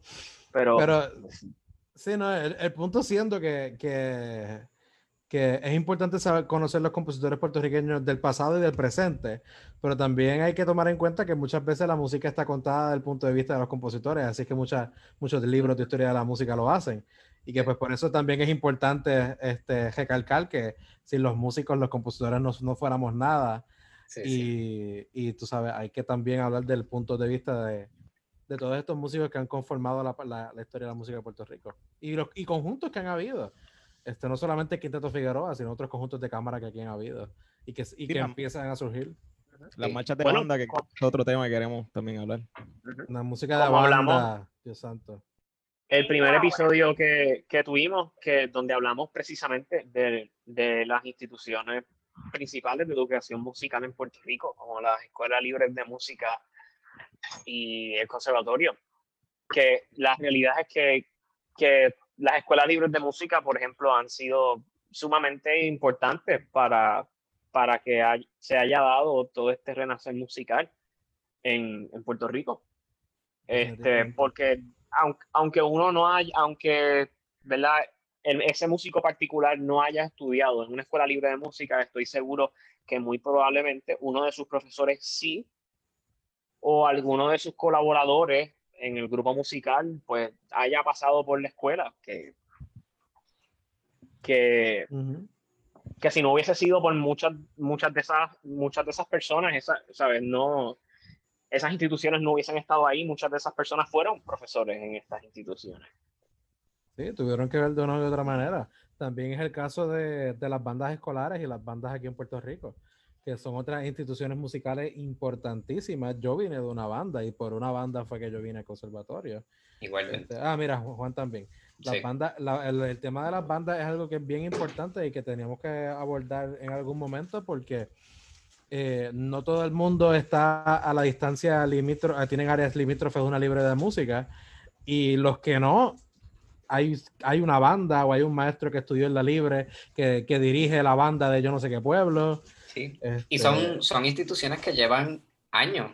Tenemos algunas de nuestras bandas que son centenarias. Exacto, exacto, definitivamente. La banda, la banda que, que yo vengo, que la banda de Yauco, tiene más de 70 años. Y, y venía desde mucho antes, que era que había una banda municipal. Este, pero definitivamente, ¿de qué banda tú, tú vienes? Este?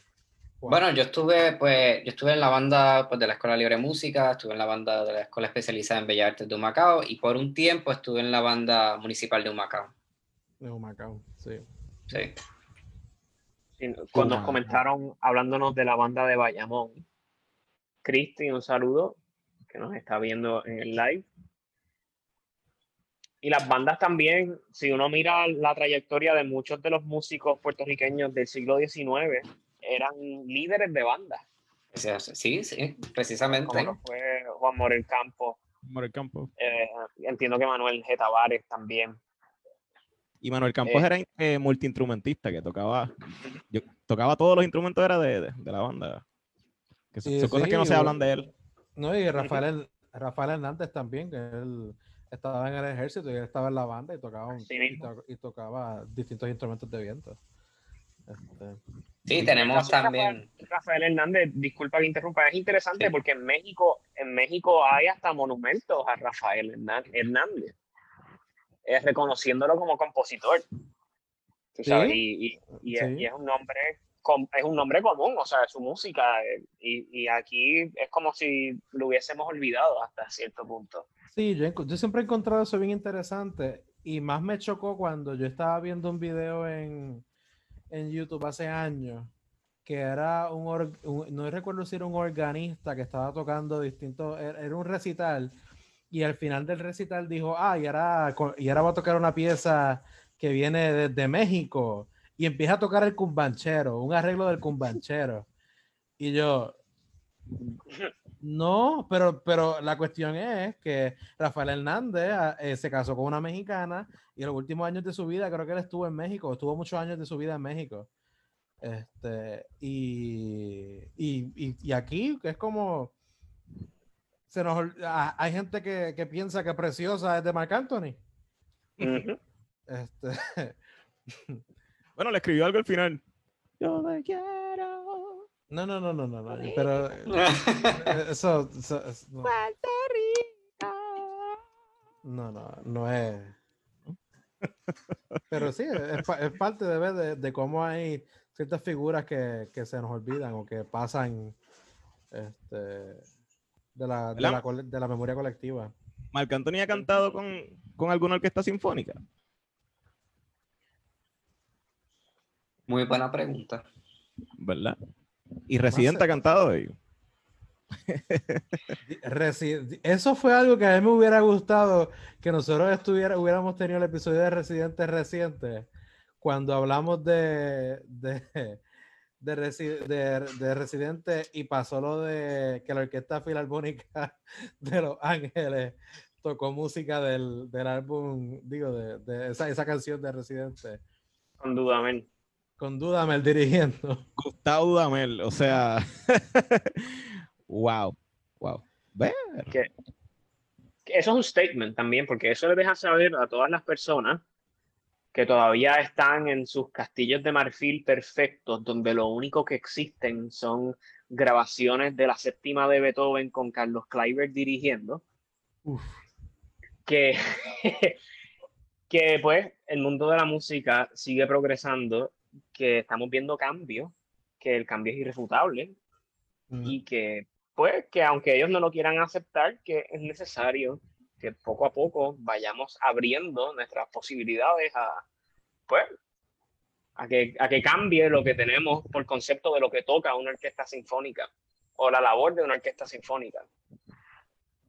Bueno, es que Exacto. lo que comenzó, si, ¿verdad? Si nos vamos 100 años para atrás, en el, ¿verdad? Los 1920, ¿verdad? Que comienza el early jazz un poquito y después, ¿verdad? Va progresando poco a poco y, ¿verdad? Como lo hemos hablado antes, que es música de putero, básicamente lo que fue, lo que era el jazz. Y, ¿verdad? Y lo que, incluso la palabra, la palabra jazz significa jasmine, que era el perfume de, la, de las prostitutas, o jazz de, de culo de jazz. O sea, que, que, y eso fue en los 1920 y 100 años después, esa es la música fancy. Eh, y es la música, tú sabes, que hay que seguir. Y hay 20.000 este, pues, festivales de jazz y son músicos respetados, como lo son Winton Marsalis, ¿verdad? Este, Juan Tisol, que es alguien que deberíamos también tocar en algún momento.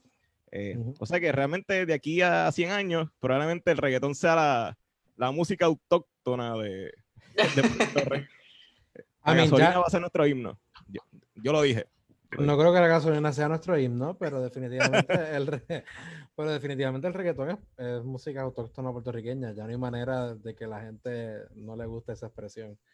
Sí. Eh, O sea, es que se asocia, tú, tú lo escuchas y ya, ya lo asocias, ya tienes cierta imagen.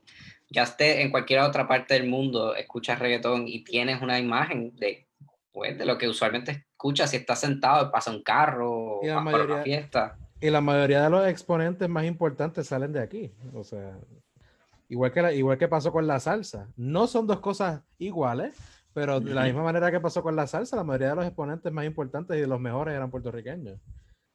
Fíjate, y ahora que mencionas la salsa, eh, eh, tal vez no parecería, pero los primeros exponentes, por lo menos los importantes, ¿verdad? Que comenzaron, como lo es Daddy Yankee, Teo Calderón y Don Omar, eh, tenían mucha influencia de la salsa.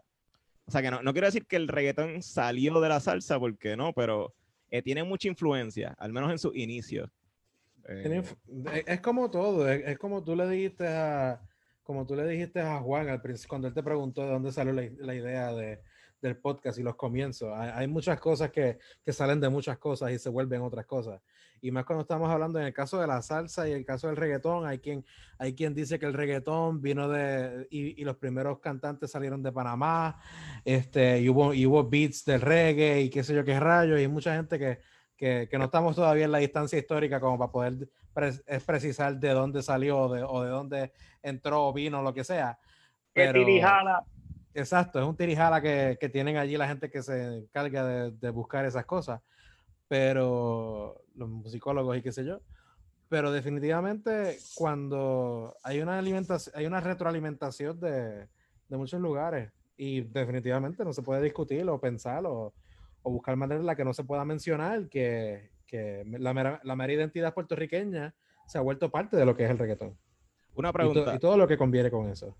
Dígame, un reggaetonero de Panamá. Hay uno. Ay. Es que no me acuerdo. Yo no, tampoco.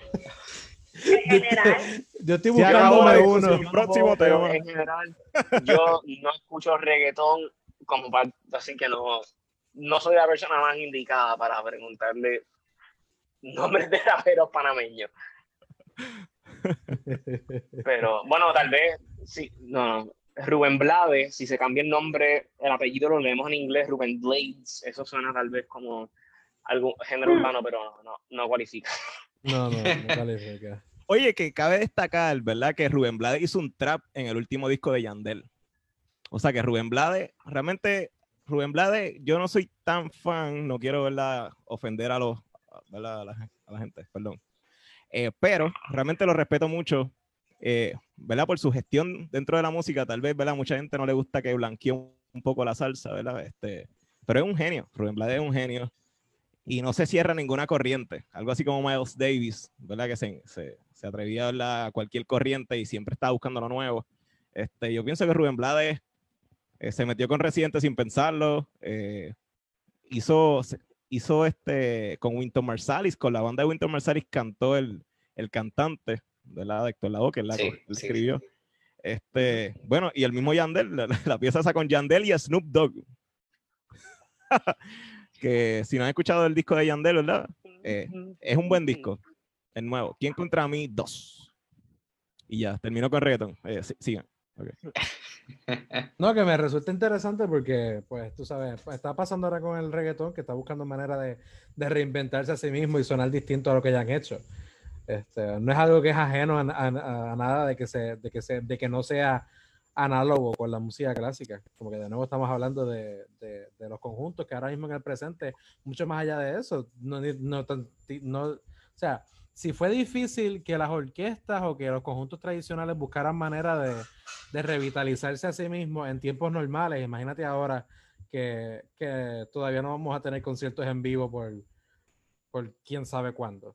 Al menos, aquí en, al menos aquí en Estados Unidos. Porque ya yo, yo conozco gente que en, en Holanda están yendo a conciertos.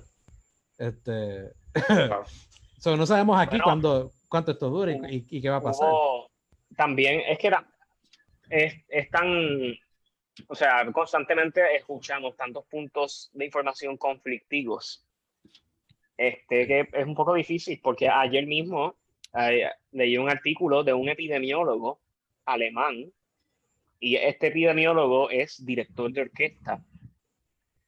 Básicamente, que según un, análisis hecho por él, no, no, ¿sabes? No conozco los parámetros de su análisis, pero básicamente eh, eh, él estaba argumentando de que las casas de ópera pues, deberían abrir porque era seguro este, el, el, ¿verdad? el tener este, presentaciones siempre y cuando el 100% de la audiencia utilizara las mascarillas en todo momento. Claro, yo no, a mí me parece un poco absurdo considerando que pues nada más en el foso y, y si uno está cantando, ¿sabes? Hello, el nivel de presión que uno utiliza en los pulmones para hacer que estos dos pedacitos de carne vibren es más de lo que uno piensa. Mm. Este, que como cantante, ¿sabes? Eso es, eso es tirar como, como un, un lanzallamas, una nube de, de aerosol. Definitivamente. Que, Eh, que no, o sea, me, me, me parece curioso que esto venga de Alemania específicamente, porque si uno, si uno está viendo, por ejemplo, el, el comportamiento que de, las de las personas que nos rodean, todo el mundo está anhelando volver a salir, que hablan, que abran los, las barras, los restaurantes, la gente quiere salir a fiestas porque están cansados de haber estado encerrados por tres meses. ¿Qué pasa? Aquí ir a la casa de ópera no es parte de la cultura, no es algo normal, no es algo que, que es parte del día a día. Versus Alemania, que tienes el país con más casas de ópera per cápita en todo el mundo. Hay más, en Alemania nada más hay más de 350 casas de ópera. Este, y de momento tú tienes a, tú sabes, personas, este estudio y personas reclamando como que es esencial y se tienen que abrir las casas de ópera y se pueden llenar a, capacidad sin ningún problema. Este, ¿sabes? Es, es un poco, no sé, me parece un poco, como dirían en inglés, far-fetched, porque hasta ahora ni el Metropolitan Opera, el Met, que el Met es la casa de ópera más comercializada y más grande del mundo ahora mismo, está optando por no abrir. Eh, pues asumo yo que ellos tendrán sus razones. Tú lo que tienes, o sea, si tú fueras, si tú ni tan siquiera, o sea, si tan solo tú fueras a ponerte a pensar la logística de eso, una ópera Rigoletto. Ah, Hay óperas, hay óperas súper, hay óperas wagnerianas que son súper llenas de gente, pero vamos a Rigoletto, con todos los cantantes que hay en, los- coros y en escena.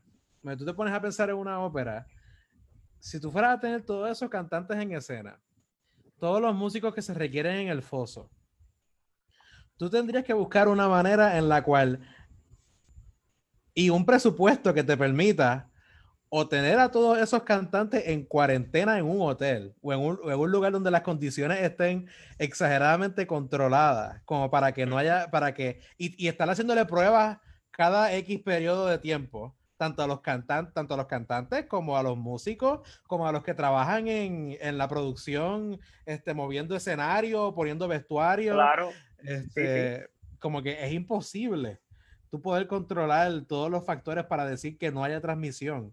Y personas que no pueden estar usando mascarilla porque pues, ah, bueno, Cristian, tú eres cantante, yo no sé si tú la, has tú has intentado cantar con mascarilla, pero no sé cuánto, te, af- cuánto afecta la proyección con mascarilla. Afecta un Eh, montón. Sí, sí, o sea, claro, claro que va, va a obviamente afectar la producción vocal un poco, pero precisamente a lo que estábamos discutiendo ahorita, que yo creo que cuando surgen situaciones así, a veces, ¿sabes? Es, es- es más lógico, o pienso yo que sería más lógico entonces en pensar, en vez de seguir con el mismo modelo que hemos utilizado por los pasados 300 años, pues ver esto precisamente como una, una invitación a la evolución del género. Tú sabes que, que la ópera no siempre tienen que ser 90 músicos metidos en un foso y, ¿sabes? Y, y 3.000 sopranos en escena o whatever. Ah, Existe ópera de cámara, la misma ópera barroca, tú sabes. La, la ópera barroca este, no se concibe a ver como algo extremadamente complicado. Se puede hacer muchas veces con conjuntos de cámara. Ujú. Este, y son, sí existen óperas que se pudiesen adaptar al formato digital, que, que no, no voy a chotear nada, pero en el futuro, si siguen a, a ópera coquí, ¿verdad? Que, pues van a estar viendo, ¿verdad? Que, que, ¿verdad? Sí se puede hacer ópera y música dentro de la situación. Uh, es una primicia, ahí está, ahí está. Oye, pero que y, y no hay que y no hay que hacer es no, o sea precisamente no ¿sabes? no no podemos pretender hacer un live en HD con el Metropolitan Opera porque el Metropolitan Opera ellos pueden gastar medio millón de dólares en un set que va a estar 15 minutos en escena que lo han hecho. Este pero se yo creo que se puede. No, ¿sabes? para para qué para qué esperar a abrir el teatro es lo que digo. Y, y pasar por todo esto sabes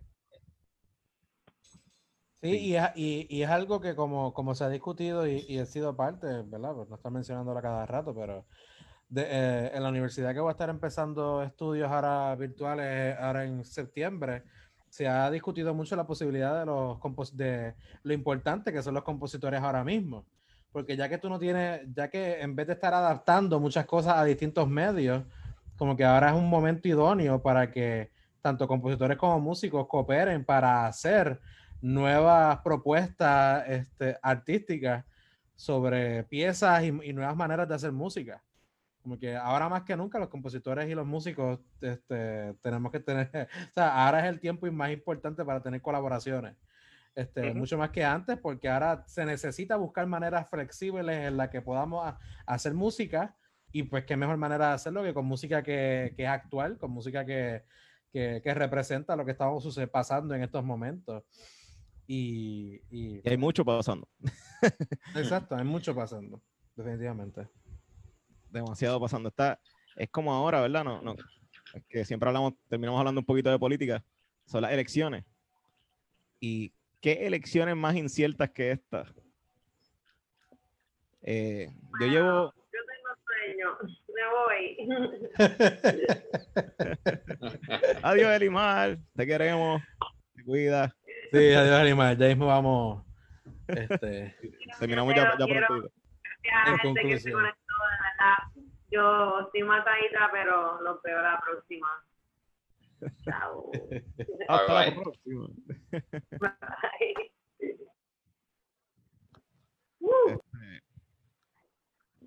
Pues sí, pues, ¿qué, qué estamos hablando? tú saliste hablando de política. Ah, Fuiste política. tú, obviamente. Pedro, fuiste tú. No Ah, más nadie. Sí. que- No, se fue Elimar. Hablamos de política y se fue Elimar. Est- Estas cosas no son casualidad. Este, Misteriosos son los caminos del Señor.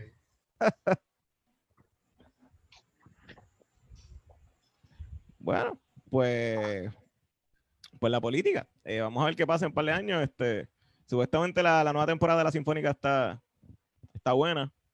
Eh, quería preguntarle a Juan, eh, quería, ¿verdad? Porque no, no va a haber conjuntos grandes en el conservatorio, son todos conjuntos pequeños. A donde tengo entendido, sí. Yo ya, yo, yo terminé mis conjuntos menores y mis conjuntos mayores. Y, y, tú sabes, de cámara. Ya yo no tengo que, ir al conservatorio para nada, aparte de una que otra clase online. O y online, tú sabes, no tengo que ir para nada. Así que, y no, y lo- los conjuntos vela menores ahora se van a contar como conjuntos mayores. Que eso es como que, Yo, n- mira, sinceramente yo no sé ni qué decirte. Eso lo, me parece haber leído eso, pero de nuevo, como a cada rato están actualizando las cosas, sacando nuevas, ¿verdad? Nuevos comunicados, y como yo en realidad no, no me toca nada de eso, no tengo que coger ninguna de esas clases. Además de que estoy lejos, o sea, me- feliz de la vida, si se pudiese me matriculaba, pero todas Sí, mis es que- clases son on- online, ¿para qué yo voy a...? si realmente yo, yo creo que yo me alegra haberme gra- este, graduado cuando me gradué, ¿verdad? Porque realmente, Dale, Pedro, rastrégaselo en la cara. este, realmente yo, yo no sé cuán viable es realmente estudiar música ahora mismo. Si antes no lo era, ahora es como que, Es que carajo, no, o sea, ni recital tuve eso. Lo grabé en mi sala, se lo envié a- al profesor, allá él lo evaluó, ¿verdad? Con, con los demás profesores del departamento. Y sí que teníamos una pieza ahí este, en el recital sorpresa. habrá que estrenarla en algún otro momento, pero está pendiente, yo la tengo ahí en el atril. Sí, ten- tengo varias piezas ahí en, el, en la gaveta. Eh, algo que dice Seide es como que lo más malo Al que le puede pasar a una pieza, aunque sea mala, es que se quede en la gaveta. O sea, si tú haces una pieza, tócala. O sea, sácala a la calle. Pero ya vamos a ver, se va a poder dar, o sea, se va a poder dar trompeta y piano, debería, tú sabes. Hace falta más repertorio, tú sabes, vientos metales por compositores puertorriqueños, eso me encantaría. Ahí está. Di- Dicen que Piano Lab ahora es por GarageBand. Anda. De nuevo, eh, ¿quién, quién, Son nuevos quién retos, son nuevos pensar retos. Cómo, cómo- va a estar, cómo va a funcionar la cosa? O sea, eh, es, es toda una, una complejidad que nos acompaña a la nueva realidad y es bien difícil. Digamos, estudiar composición. Hay muchos compositores, ¿verdad? que ahora mismo pasan los cuatro o cinco años sin componer, básicamente, y sin presentar piezas. Eh, y Fíjate, lo, ahora- bueno, lo bueno del trabajo de compositor es que el trabajo de compositor es solitario. Y, y es tú con tu maestro. En el caso de que tú fueras a estudiar en alguna institución, ahora mismo. Este, lo que sí fastidia es que no puedas escuchar tu música. Este, pero que eso es lo que verdaderamente fastidia en estos momentos. Pero el trabajo de compositor es solitario y, tú, y uno solo. Que en parte no, no, los músicos son los que se ven más afectados, pues en cuestión de, de que yo no me- es inconcebible para mí una clase de, de trompeta por Zoom. Porque el, el sonido, el sonido, el micrófono te va a distorsionar el sonido, aunque tú Sí. no lo quieras. Ujú. Entonces, trompeta, trompa. Es todo un este, O proceso. cómo eh. tú, cómo tú corriges una embocadura. O sea, en, en cuestión de que hay cosas que son imperceptibles a, a, a través de la distancia digital. O sea, Sí. son- Sí, sí. Eh, son cosas que van a tomar tiempo. Como que ahora mismo no va a haber ningún lugar, este, no va a haber ninguna institución musical que vaya a poder funcionar normalmente por buen tiempo. Y van a tener que hacer concesiones, conjuntos menores como si fueran conjuntos mayores. Ni conciertos se pueden hacer. O sea, me imagino que, que lo más que harán, si acaso, si se ponen creativos, es como han habido varias instituciones que han hecho ya, que, que hacen, hacen un concierto de música de cámara, tres o cuatro músicos en la tarima, las, y lo transmiten por Facebook o por YouTube. Este, También es que la, tienen que modificar los currículos, porque si no, la, la, la uni- las, las universidades y los conservatorios se vuelven incapaces de ellos mismos cumplir con sus propios currículos. Sí, definitivamente. Y, y, y ahora mismo algo que, que- que se puede mencionar, que, que es lo que, o sea, si vamos a hablar de lo que pasa ahora, y ya que Pedro, tú lo trajiste a colación, en el caso del conservatorio, que la gente se afecta de cómo van a estudiar, meramente el hecho de que aquí en el conservatorio solamente se da una clase de grabación digital. Y ahora, y ahora tú le estás pidiendo a la gente, bueno, en el caso del conservatorio no, no, no están pidiéndolo así, pero tú estás pidiéndole a la gente que de alguna manera puedan grabarse en su casa, preferiblemente con un buen micrófono. Mm. Eso requiere, yo no sé cómo lo está haciendo el conservatorio, pero me imagino que muchas instituciones ahora mismo lo que están haciendo es eso. Y tú meramente para tú grabarte en tu casa tan siquiera, como que mínimo necesitas una interfaz, necesitas un buen micrófono y conocer de, de audio. Aislamiento Y- acústico también, porque no, También. O sea, no vas a grabar la quinta sonata de, de piano de, de Beethoven con una sinfonía de coquís y ranas detrás de ti. Exacto, y que por eso se te juzgue en un, en un recital. Este, es como que no, en los currículos se tienen que adaptar a eso y, a- y hacer clases que enseñen a los estudiantes a, a manejar la, la cuestión tecnológica, que es algo que es vital ahora mismo. Sí. Es necesario, es como que no tienes eso, no puedes estudiar. No puedes estudiarlo, no existe en, en- en- el ambiente de la música No que se está dando existe, ahora. wow. No existe, porque ahora mismo, o sea, Descartes mismo, diría como que grabo y luego existo o algo así. ¿sabes? I stream, therefore I am. Oh my God. No Perfecto. empecemos con Matrix de nuevo, no empecemos con Matrix. Pero, pero está ahí, está especialismo, pero, pero sí. Sí, Bueno. eh, eh, eh, es, un, es un horror a, a la Lovecraft, pero es, lo que hay ahora mismo. Zulu. Así que, ¿verdad? Hablando un poquito del conservatorio también, que es lo que está más candente, que las clases, ¿verdad? Empezaron ahora. Este. Candente Pues, ese, ese adjetivo. ¡Candente! Eh, eh, tal vez el conservatorio. Es que también el conservatorio nunca. O, o no parecería a veces. Espérate, me, me estoy moderando, espérate. Eh, es que eh, muchas veces, ¿verdad? El conservatorio, pues no, pues no prepara pues, al estudiante para la vida profesional. Que realmente muchas universidades tampoco lo hacen, pero el conservatorio es bien poco lo que hace, ¿verdad? Eh, y una clase como lo que lo, lo es Music Business eh, es un misterio. Mi music business fue excelente, no sé el tuyo. Ah, tú, Fue no cuentas. Excelente.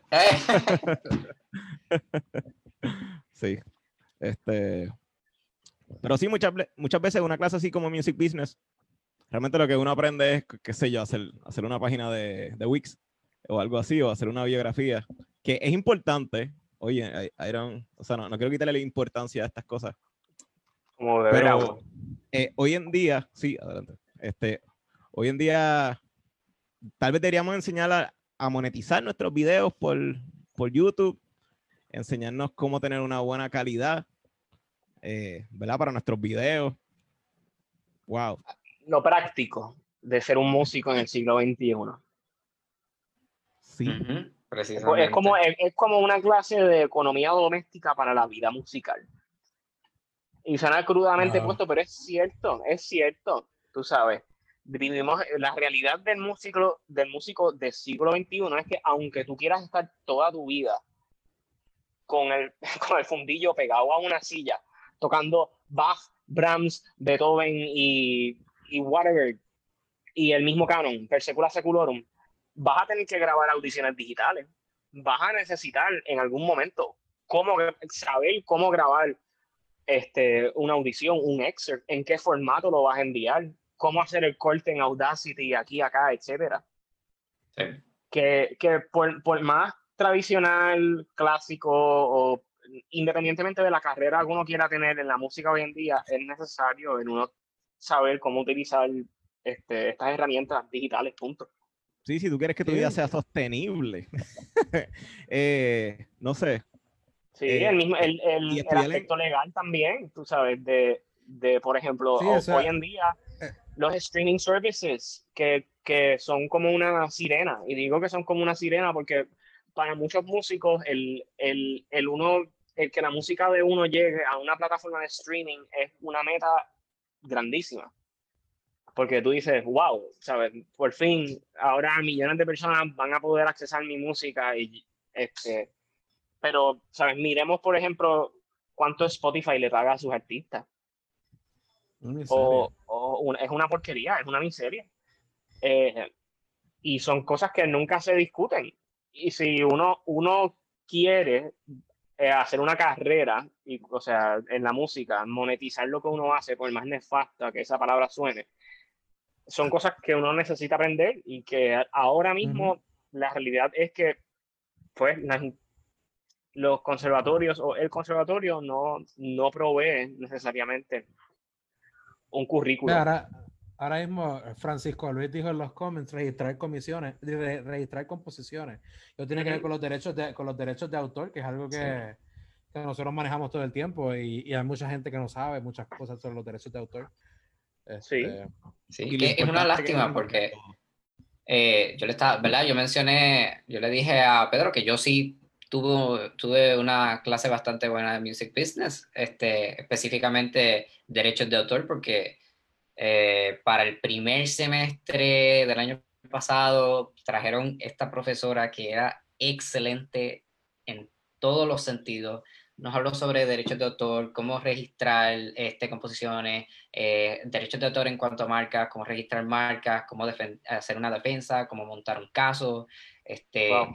qué cosas evitar y excelente, pero después viene el, el segundo semestre y pues, ya no está. Estoy asumiendo que no, no tenía ningún tipo de permanencia, eh, ¿verdad? Yo la sigo en las redes sociales y, y Sí, fue un Está- experimento. está haciendo sus otras cosas que no...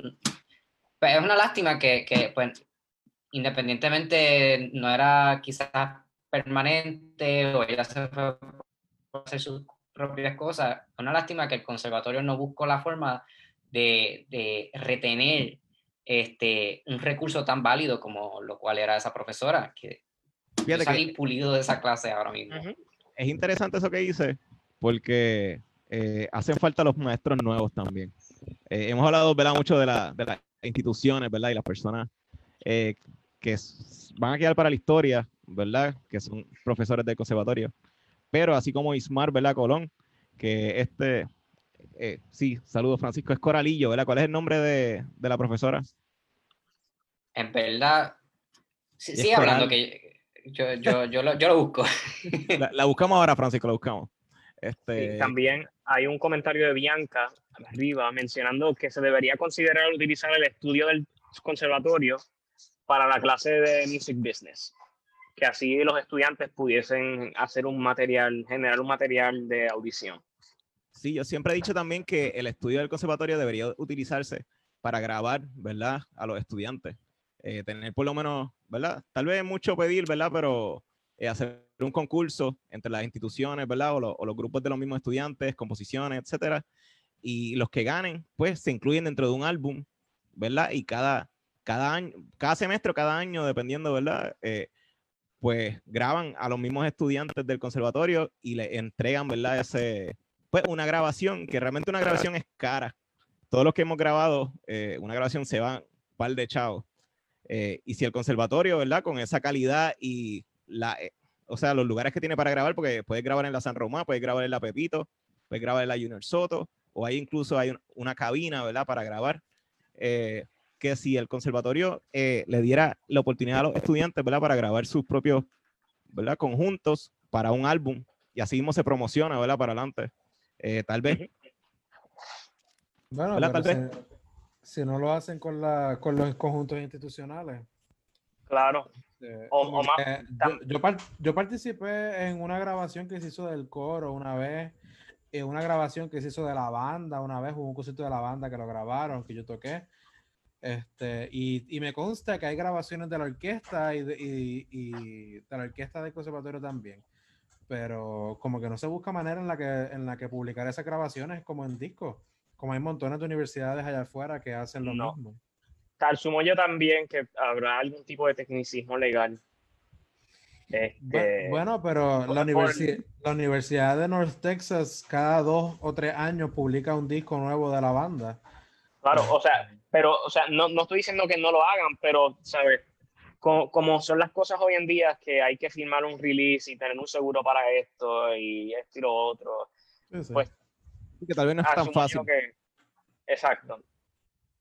Que, que si se va, no, ¿verdad? No, no sé, no, lamentablemente en mi clase de Music Business, pues no, no nos pasaron el conocimiento relacionado a, a, a esos temas, pero Tengo el nombre de, de la profesora, se Pero llama sí. Coral Rodríguez Vera.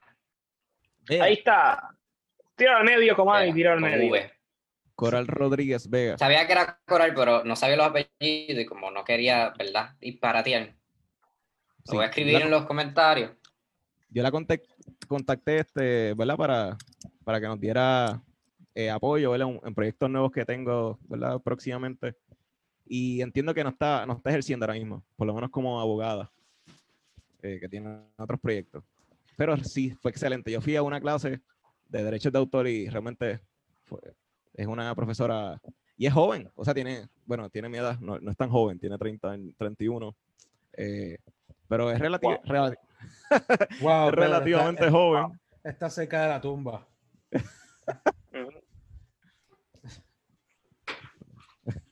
Este, Busquen el Botox.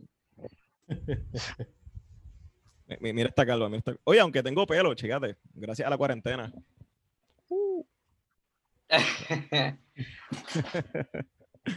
Eh, sí, realmente está, está cool. Está cool, está cool y no. Es como una cárcel, es como vivir un lunes eterno. Pero, ok. sí, sí los, los músicos, los músicos nos comenzamos a, a cuestionar nuestra razón de ser y, y por qué hacemos lo que hacemos. Este, Yo comencé a hacer eso y me fui en una, en una depresión bien, bien, bien prolongada. Así que lo que decidí hacer fue simplemente distraerme 24/7. Que si estoy despierto, o estoy haciendo ejercicio, o estoy comiendo, o estoy leyendo, o estoy practicando, o estoy haciendo, ¿verdad? estudiando teoría, o siempre mantenerse hace- haciendo algo constantemente. En el momento que, que yo me doy break para, para pensar, uh, es como un loophole ahí donde sigues cayéndote y pensando y pensando, ay, que ¿cuándo se va a acabar esto? Ay, que, te- que quiero tocar, ay, que, que extraño los conjuntos. Hacho, si bañarse es un bad trip, es como que Eternamente, sí. pegado en la No, pared. fíjate, la, la ventaja de bañarse es que cuando el agua baja, las lágrimas se confunden con las gotas de agua. No, ay, por favor. Wow, nos fuimos bien oscuros aquí. Este, Pero fíjate, algo que pueden intentar es eh, Harris. Compran una paila de pintura Harris y todos los días pintan una capa en una pared y la miran secarse. Tómenlo como, es, es mentira, por favor. Oh, no, mira, hubo un demo, hubo un demo. Oh, no. Oh. hubo un demo no del estudio del conservatorio que no se pudo usar. Wow. También, también yo sé de libros que no se pudieron publicar. Este, Ah. Porque Yo me sé ese cuento. Saludos, la- Alfonso Fuentes, te queremos. Chico, pero chote. No, pero yo me Mira, refiero, yo me refiero con el conservatorio. Diciendo no, no lo chotees, lo choteaste. Chico, mano. Chico, mano. Canovana, Especific- Canovana está caliente. Específicamente con el conservatorio fue este, pero eh, vamos a caer en pues, eso. eh, Público, díganos temas, queremos temas, queremos temas, queremos temas, bien, ¿qué, qué, qué, qué, qué tema? ¿Qué, ¿De qué quieren que hablemos? ¿Qué quieren saber? La música de Puerto Rico es... ¡Uh! Ok, ok, ok. Yeah, yeah, yeah, yeah, yeah. Ay. Este, en, los, en los en los últimos minutos que nos quedan, este, están abiertos a, sugerir temas y Sí. Bueno, el, el anuncio mm, para los que nos están viendo, eh, el próximo season, en la el nuevo modelo que vamos a adoptar, va a ser un modelo donde usted paga por cada minuto que escucha del podcast. Es mentira, eso nunca, eso no va a pasar, por favor. no hay manera en la que eso pueda pasar. Este, Lo voy a incluir en la, en la mensualidad de Facebook. Este, sí. Si acaso yo le pago a ustedes, pero no creo que sea al revés. No, no, no, nada. Estamos aquí, este, Bueno, yo pago porque ustedes vean a través de ads. No, no. Técnicamente, sí. Como que mírame, mírame, por favor, escúchame, aquí tienes mi dinero. Te quédate. Horas de mi vida ahí. Sí, pero para las personas que no están, porque que- creo que he visto unas cuantas personas que se están entrando ahora, este, acabamos de discutir este, básicamente lo que fue nuestra primera temporada del podcast Conversaciones Simbióticas. Eh, estamos hablando y mencionando de que parte de los temas que sobre la música puertorriqueña que queremos hablar es sobre los, los músicos puertorriqueños y, y las distintas instituciones y, y musicales, conjuntos de cámaras y, y músicos per se que fueron, formaron parte de la historia. Y estamos buscando sugerencias, este, las cosas que quisieran escuchar en el podcast. Tenemos, este, Pedro ya había mencionado anteriormente, pero este, si no han escuchado todos los episodios, eh, han habido, hemos tenido episodios en esta temporada que hemos entrevistado al maestro Rafael Enrique Izarri, hemos entrevistado al maestro Manuel Seide, este, hemos hecho entrevistas internas. Este, nos hemos enfocado, como siempre, en hablar de la perspectiva de, de la música clásica a través de nuestro punto de vista específico, que es un, no es un punto de vista dogmático, sino un punto de vista que toma en consideración todas las músicas que ocurren en Puerto Rico. Este, tocam- tocamos temas sobre eventualidades y cosas que tienen que ver con medio controversiales en la música del momento. Y, y nada, estamos agradecidos de esta primera temporada y de haber tenido el placer y el gusto de, de compartirla ahora con ustedes. Y estamos esperando este, sugerencias y comentarios, preguntas que tenga la audiencia. Si este, escriben en los sobre- comments, eh, tenemos que ponernos a leer porque han, han sugerido un montón de cosas buenas ahí. Vamos, a coger estos comments Sí, y no. apuntarlo poco a poco. Este, sigan escribiendo ahí en los comments. Este, nosotros, todas las sugerencias que tengan, eh, nada queden oídos sordos, todo lo vamos ¿verdad? a discutir, ¿verdad? Para tener, ¿verdad? tenerlo más adelante. Eh, tenemos, ¿verdad? Que dijiste como este, entrevistas internas. Eh, también queremos, eh, pues, entrevistar gente, pues, colegas, como, como es Débora, ¿verdad? La, la cantante que está, ¿verdad? Y el mismo Juan, Juan Hernández, ¿verdad? Con Melvin allá. Este, me, fíjate, me gustaría hacer un tema de- del trío, del trío de tenores. Pienso que eso es algo que debería cimentarse en la historia musical puertorriqueña. Ah, es más, deberían volver. deberían volver. Yo soy fan.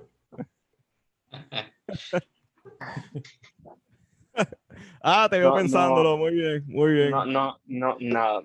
No, no, no va a pasar. No, no, no, no dije, no voy a decir nada, no. Cristian no comenta.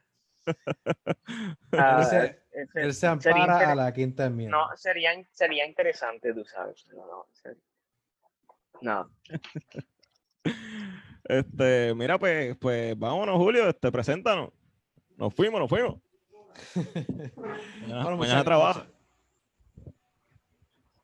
Muchas gracias a nuestra audiencia por compartir con nosotros en este, en este espacio que hemos abierto de discusión y, y para y de discusión y de, y de una discusión simbiótica con, con los, con los comentarios que han ido poniendo en, el- en el chat. Este, esto es una manera de, de hablar y discutir la pasada temporada, primera temporada del podcast. Nosotros meditando y reflexionando sobre lo que ha sido, lo, lo que han sido los temas, lo que ha sido eh, la labor de elaborar esto y adentrar muchos de estos temas que pues hemos, hemos hablado de cosas en el podcast que mucha gente piensa y no dice. Pero pues como nosotros tenemos cierta distancia a, a ciertas instituciones y ciertos lugares, pues podemos hablar con una perspectiva más atenuada y más este, presente.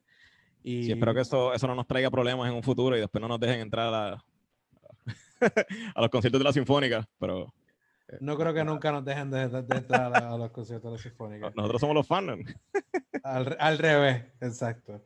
Este, le queremos dar gracias a la audiencia. Y a Sentini, saludos. Al, Pe- sí, perdón, quería- quería. Sí, no lo vi ahora. Saludos. Este, ya mismo vamos a acabar, pero si te interesa, puedes volver como que al a la mitad de la grabación. Más o menos por ahí se, se puso interesante. Este, este, y de nuevo, queremos darle las gracias. Pueden seguir siguiendo al podcast este, en, en Spotify, en Apple Podcast, en Castbox, este, en Overcast, estamos en Stitcher, estamos en, en varias plataformas que la plataforma que les interese seguir. Este, y estén pendientes de las redes sociales del podcast. guapa. Telemundo guapa. Este, y WIPR.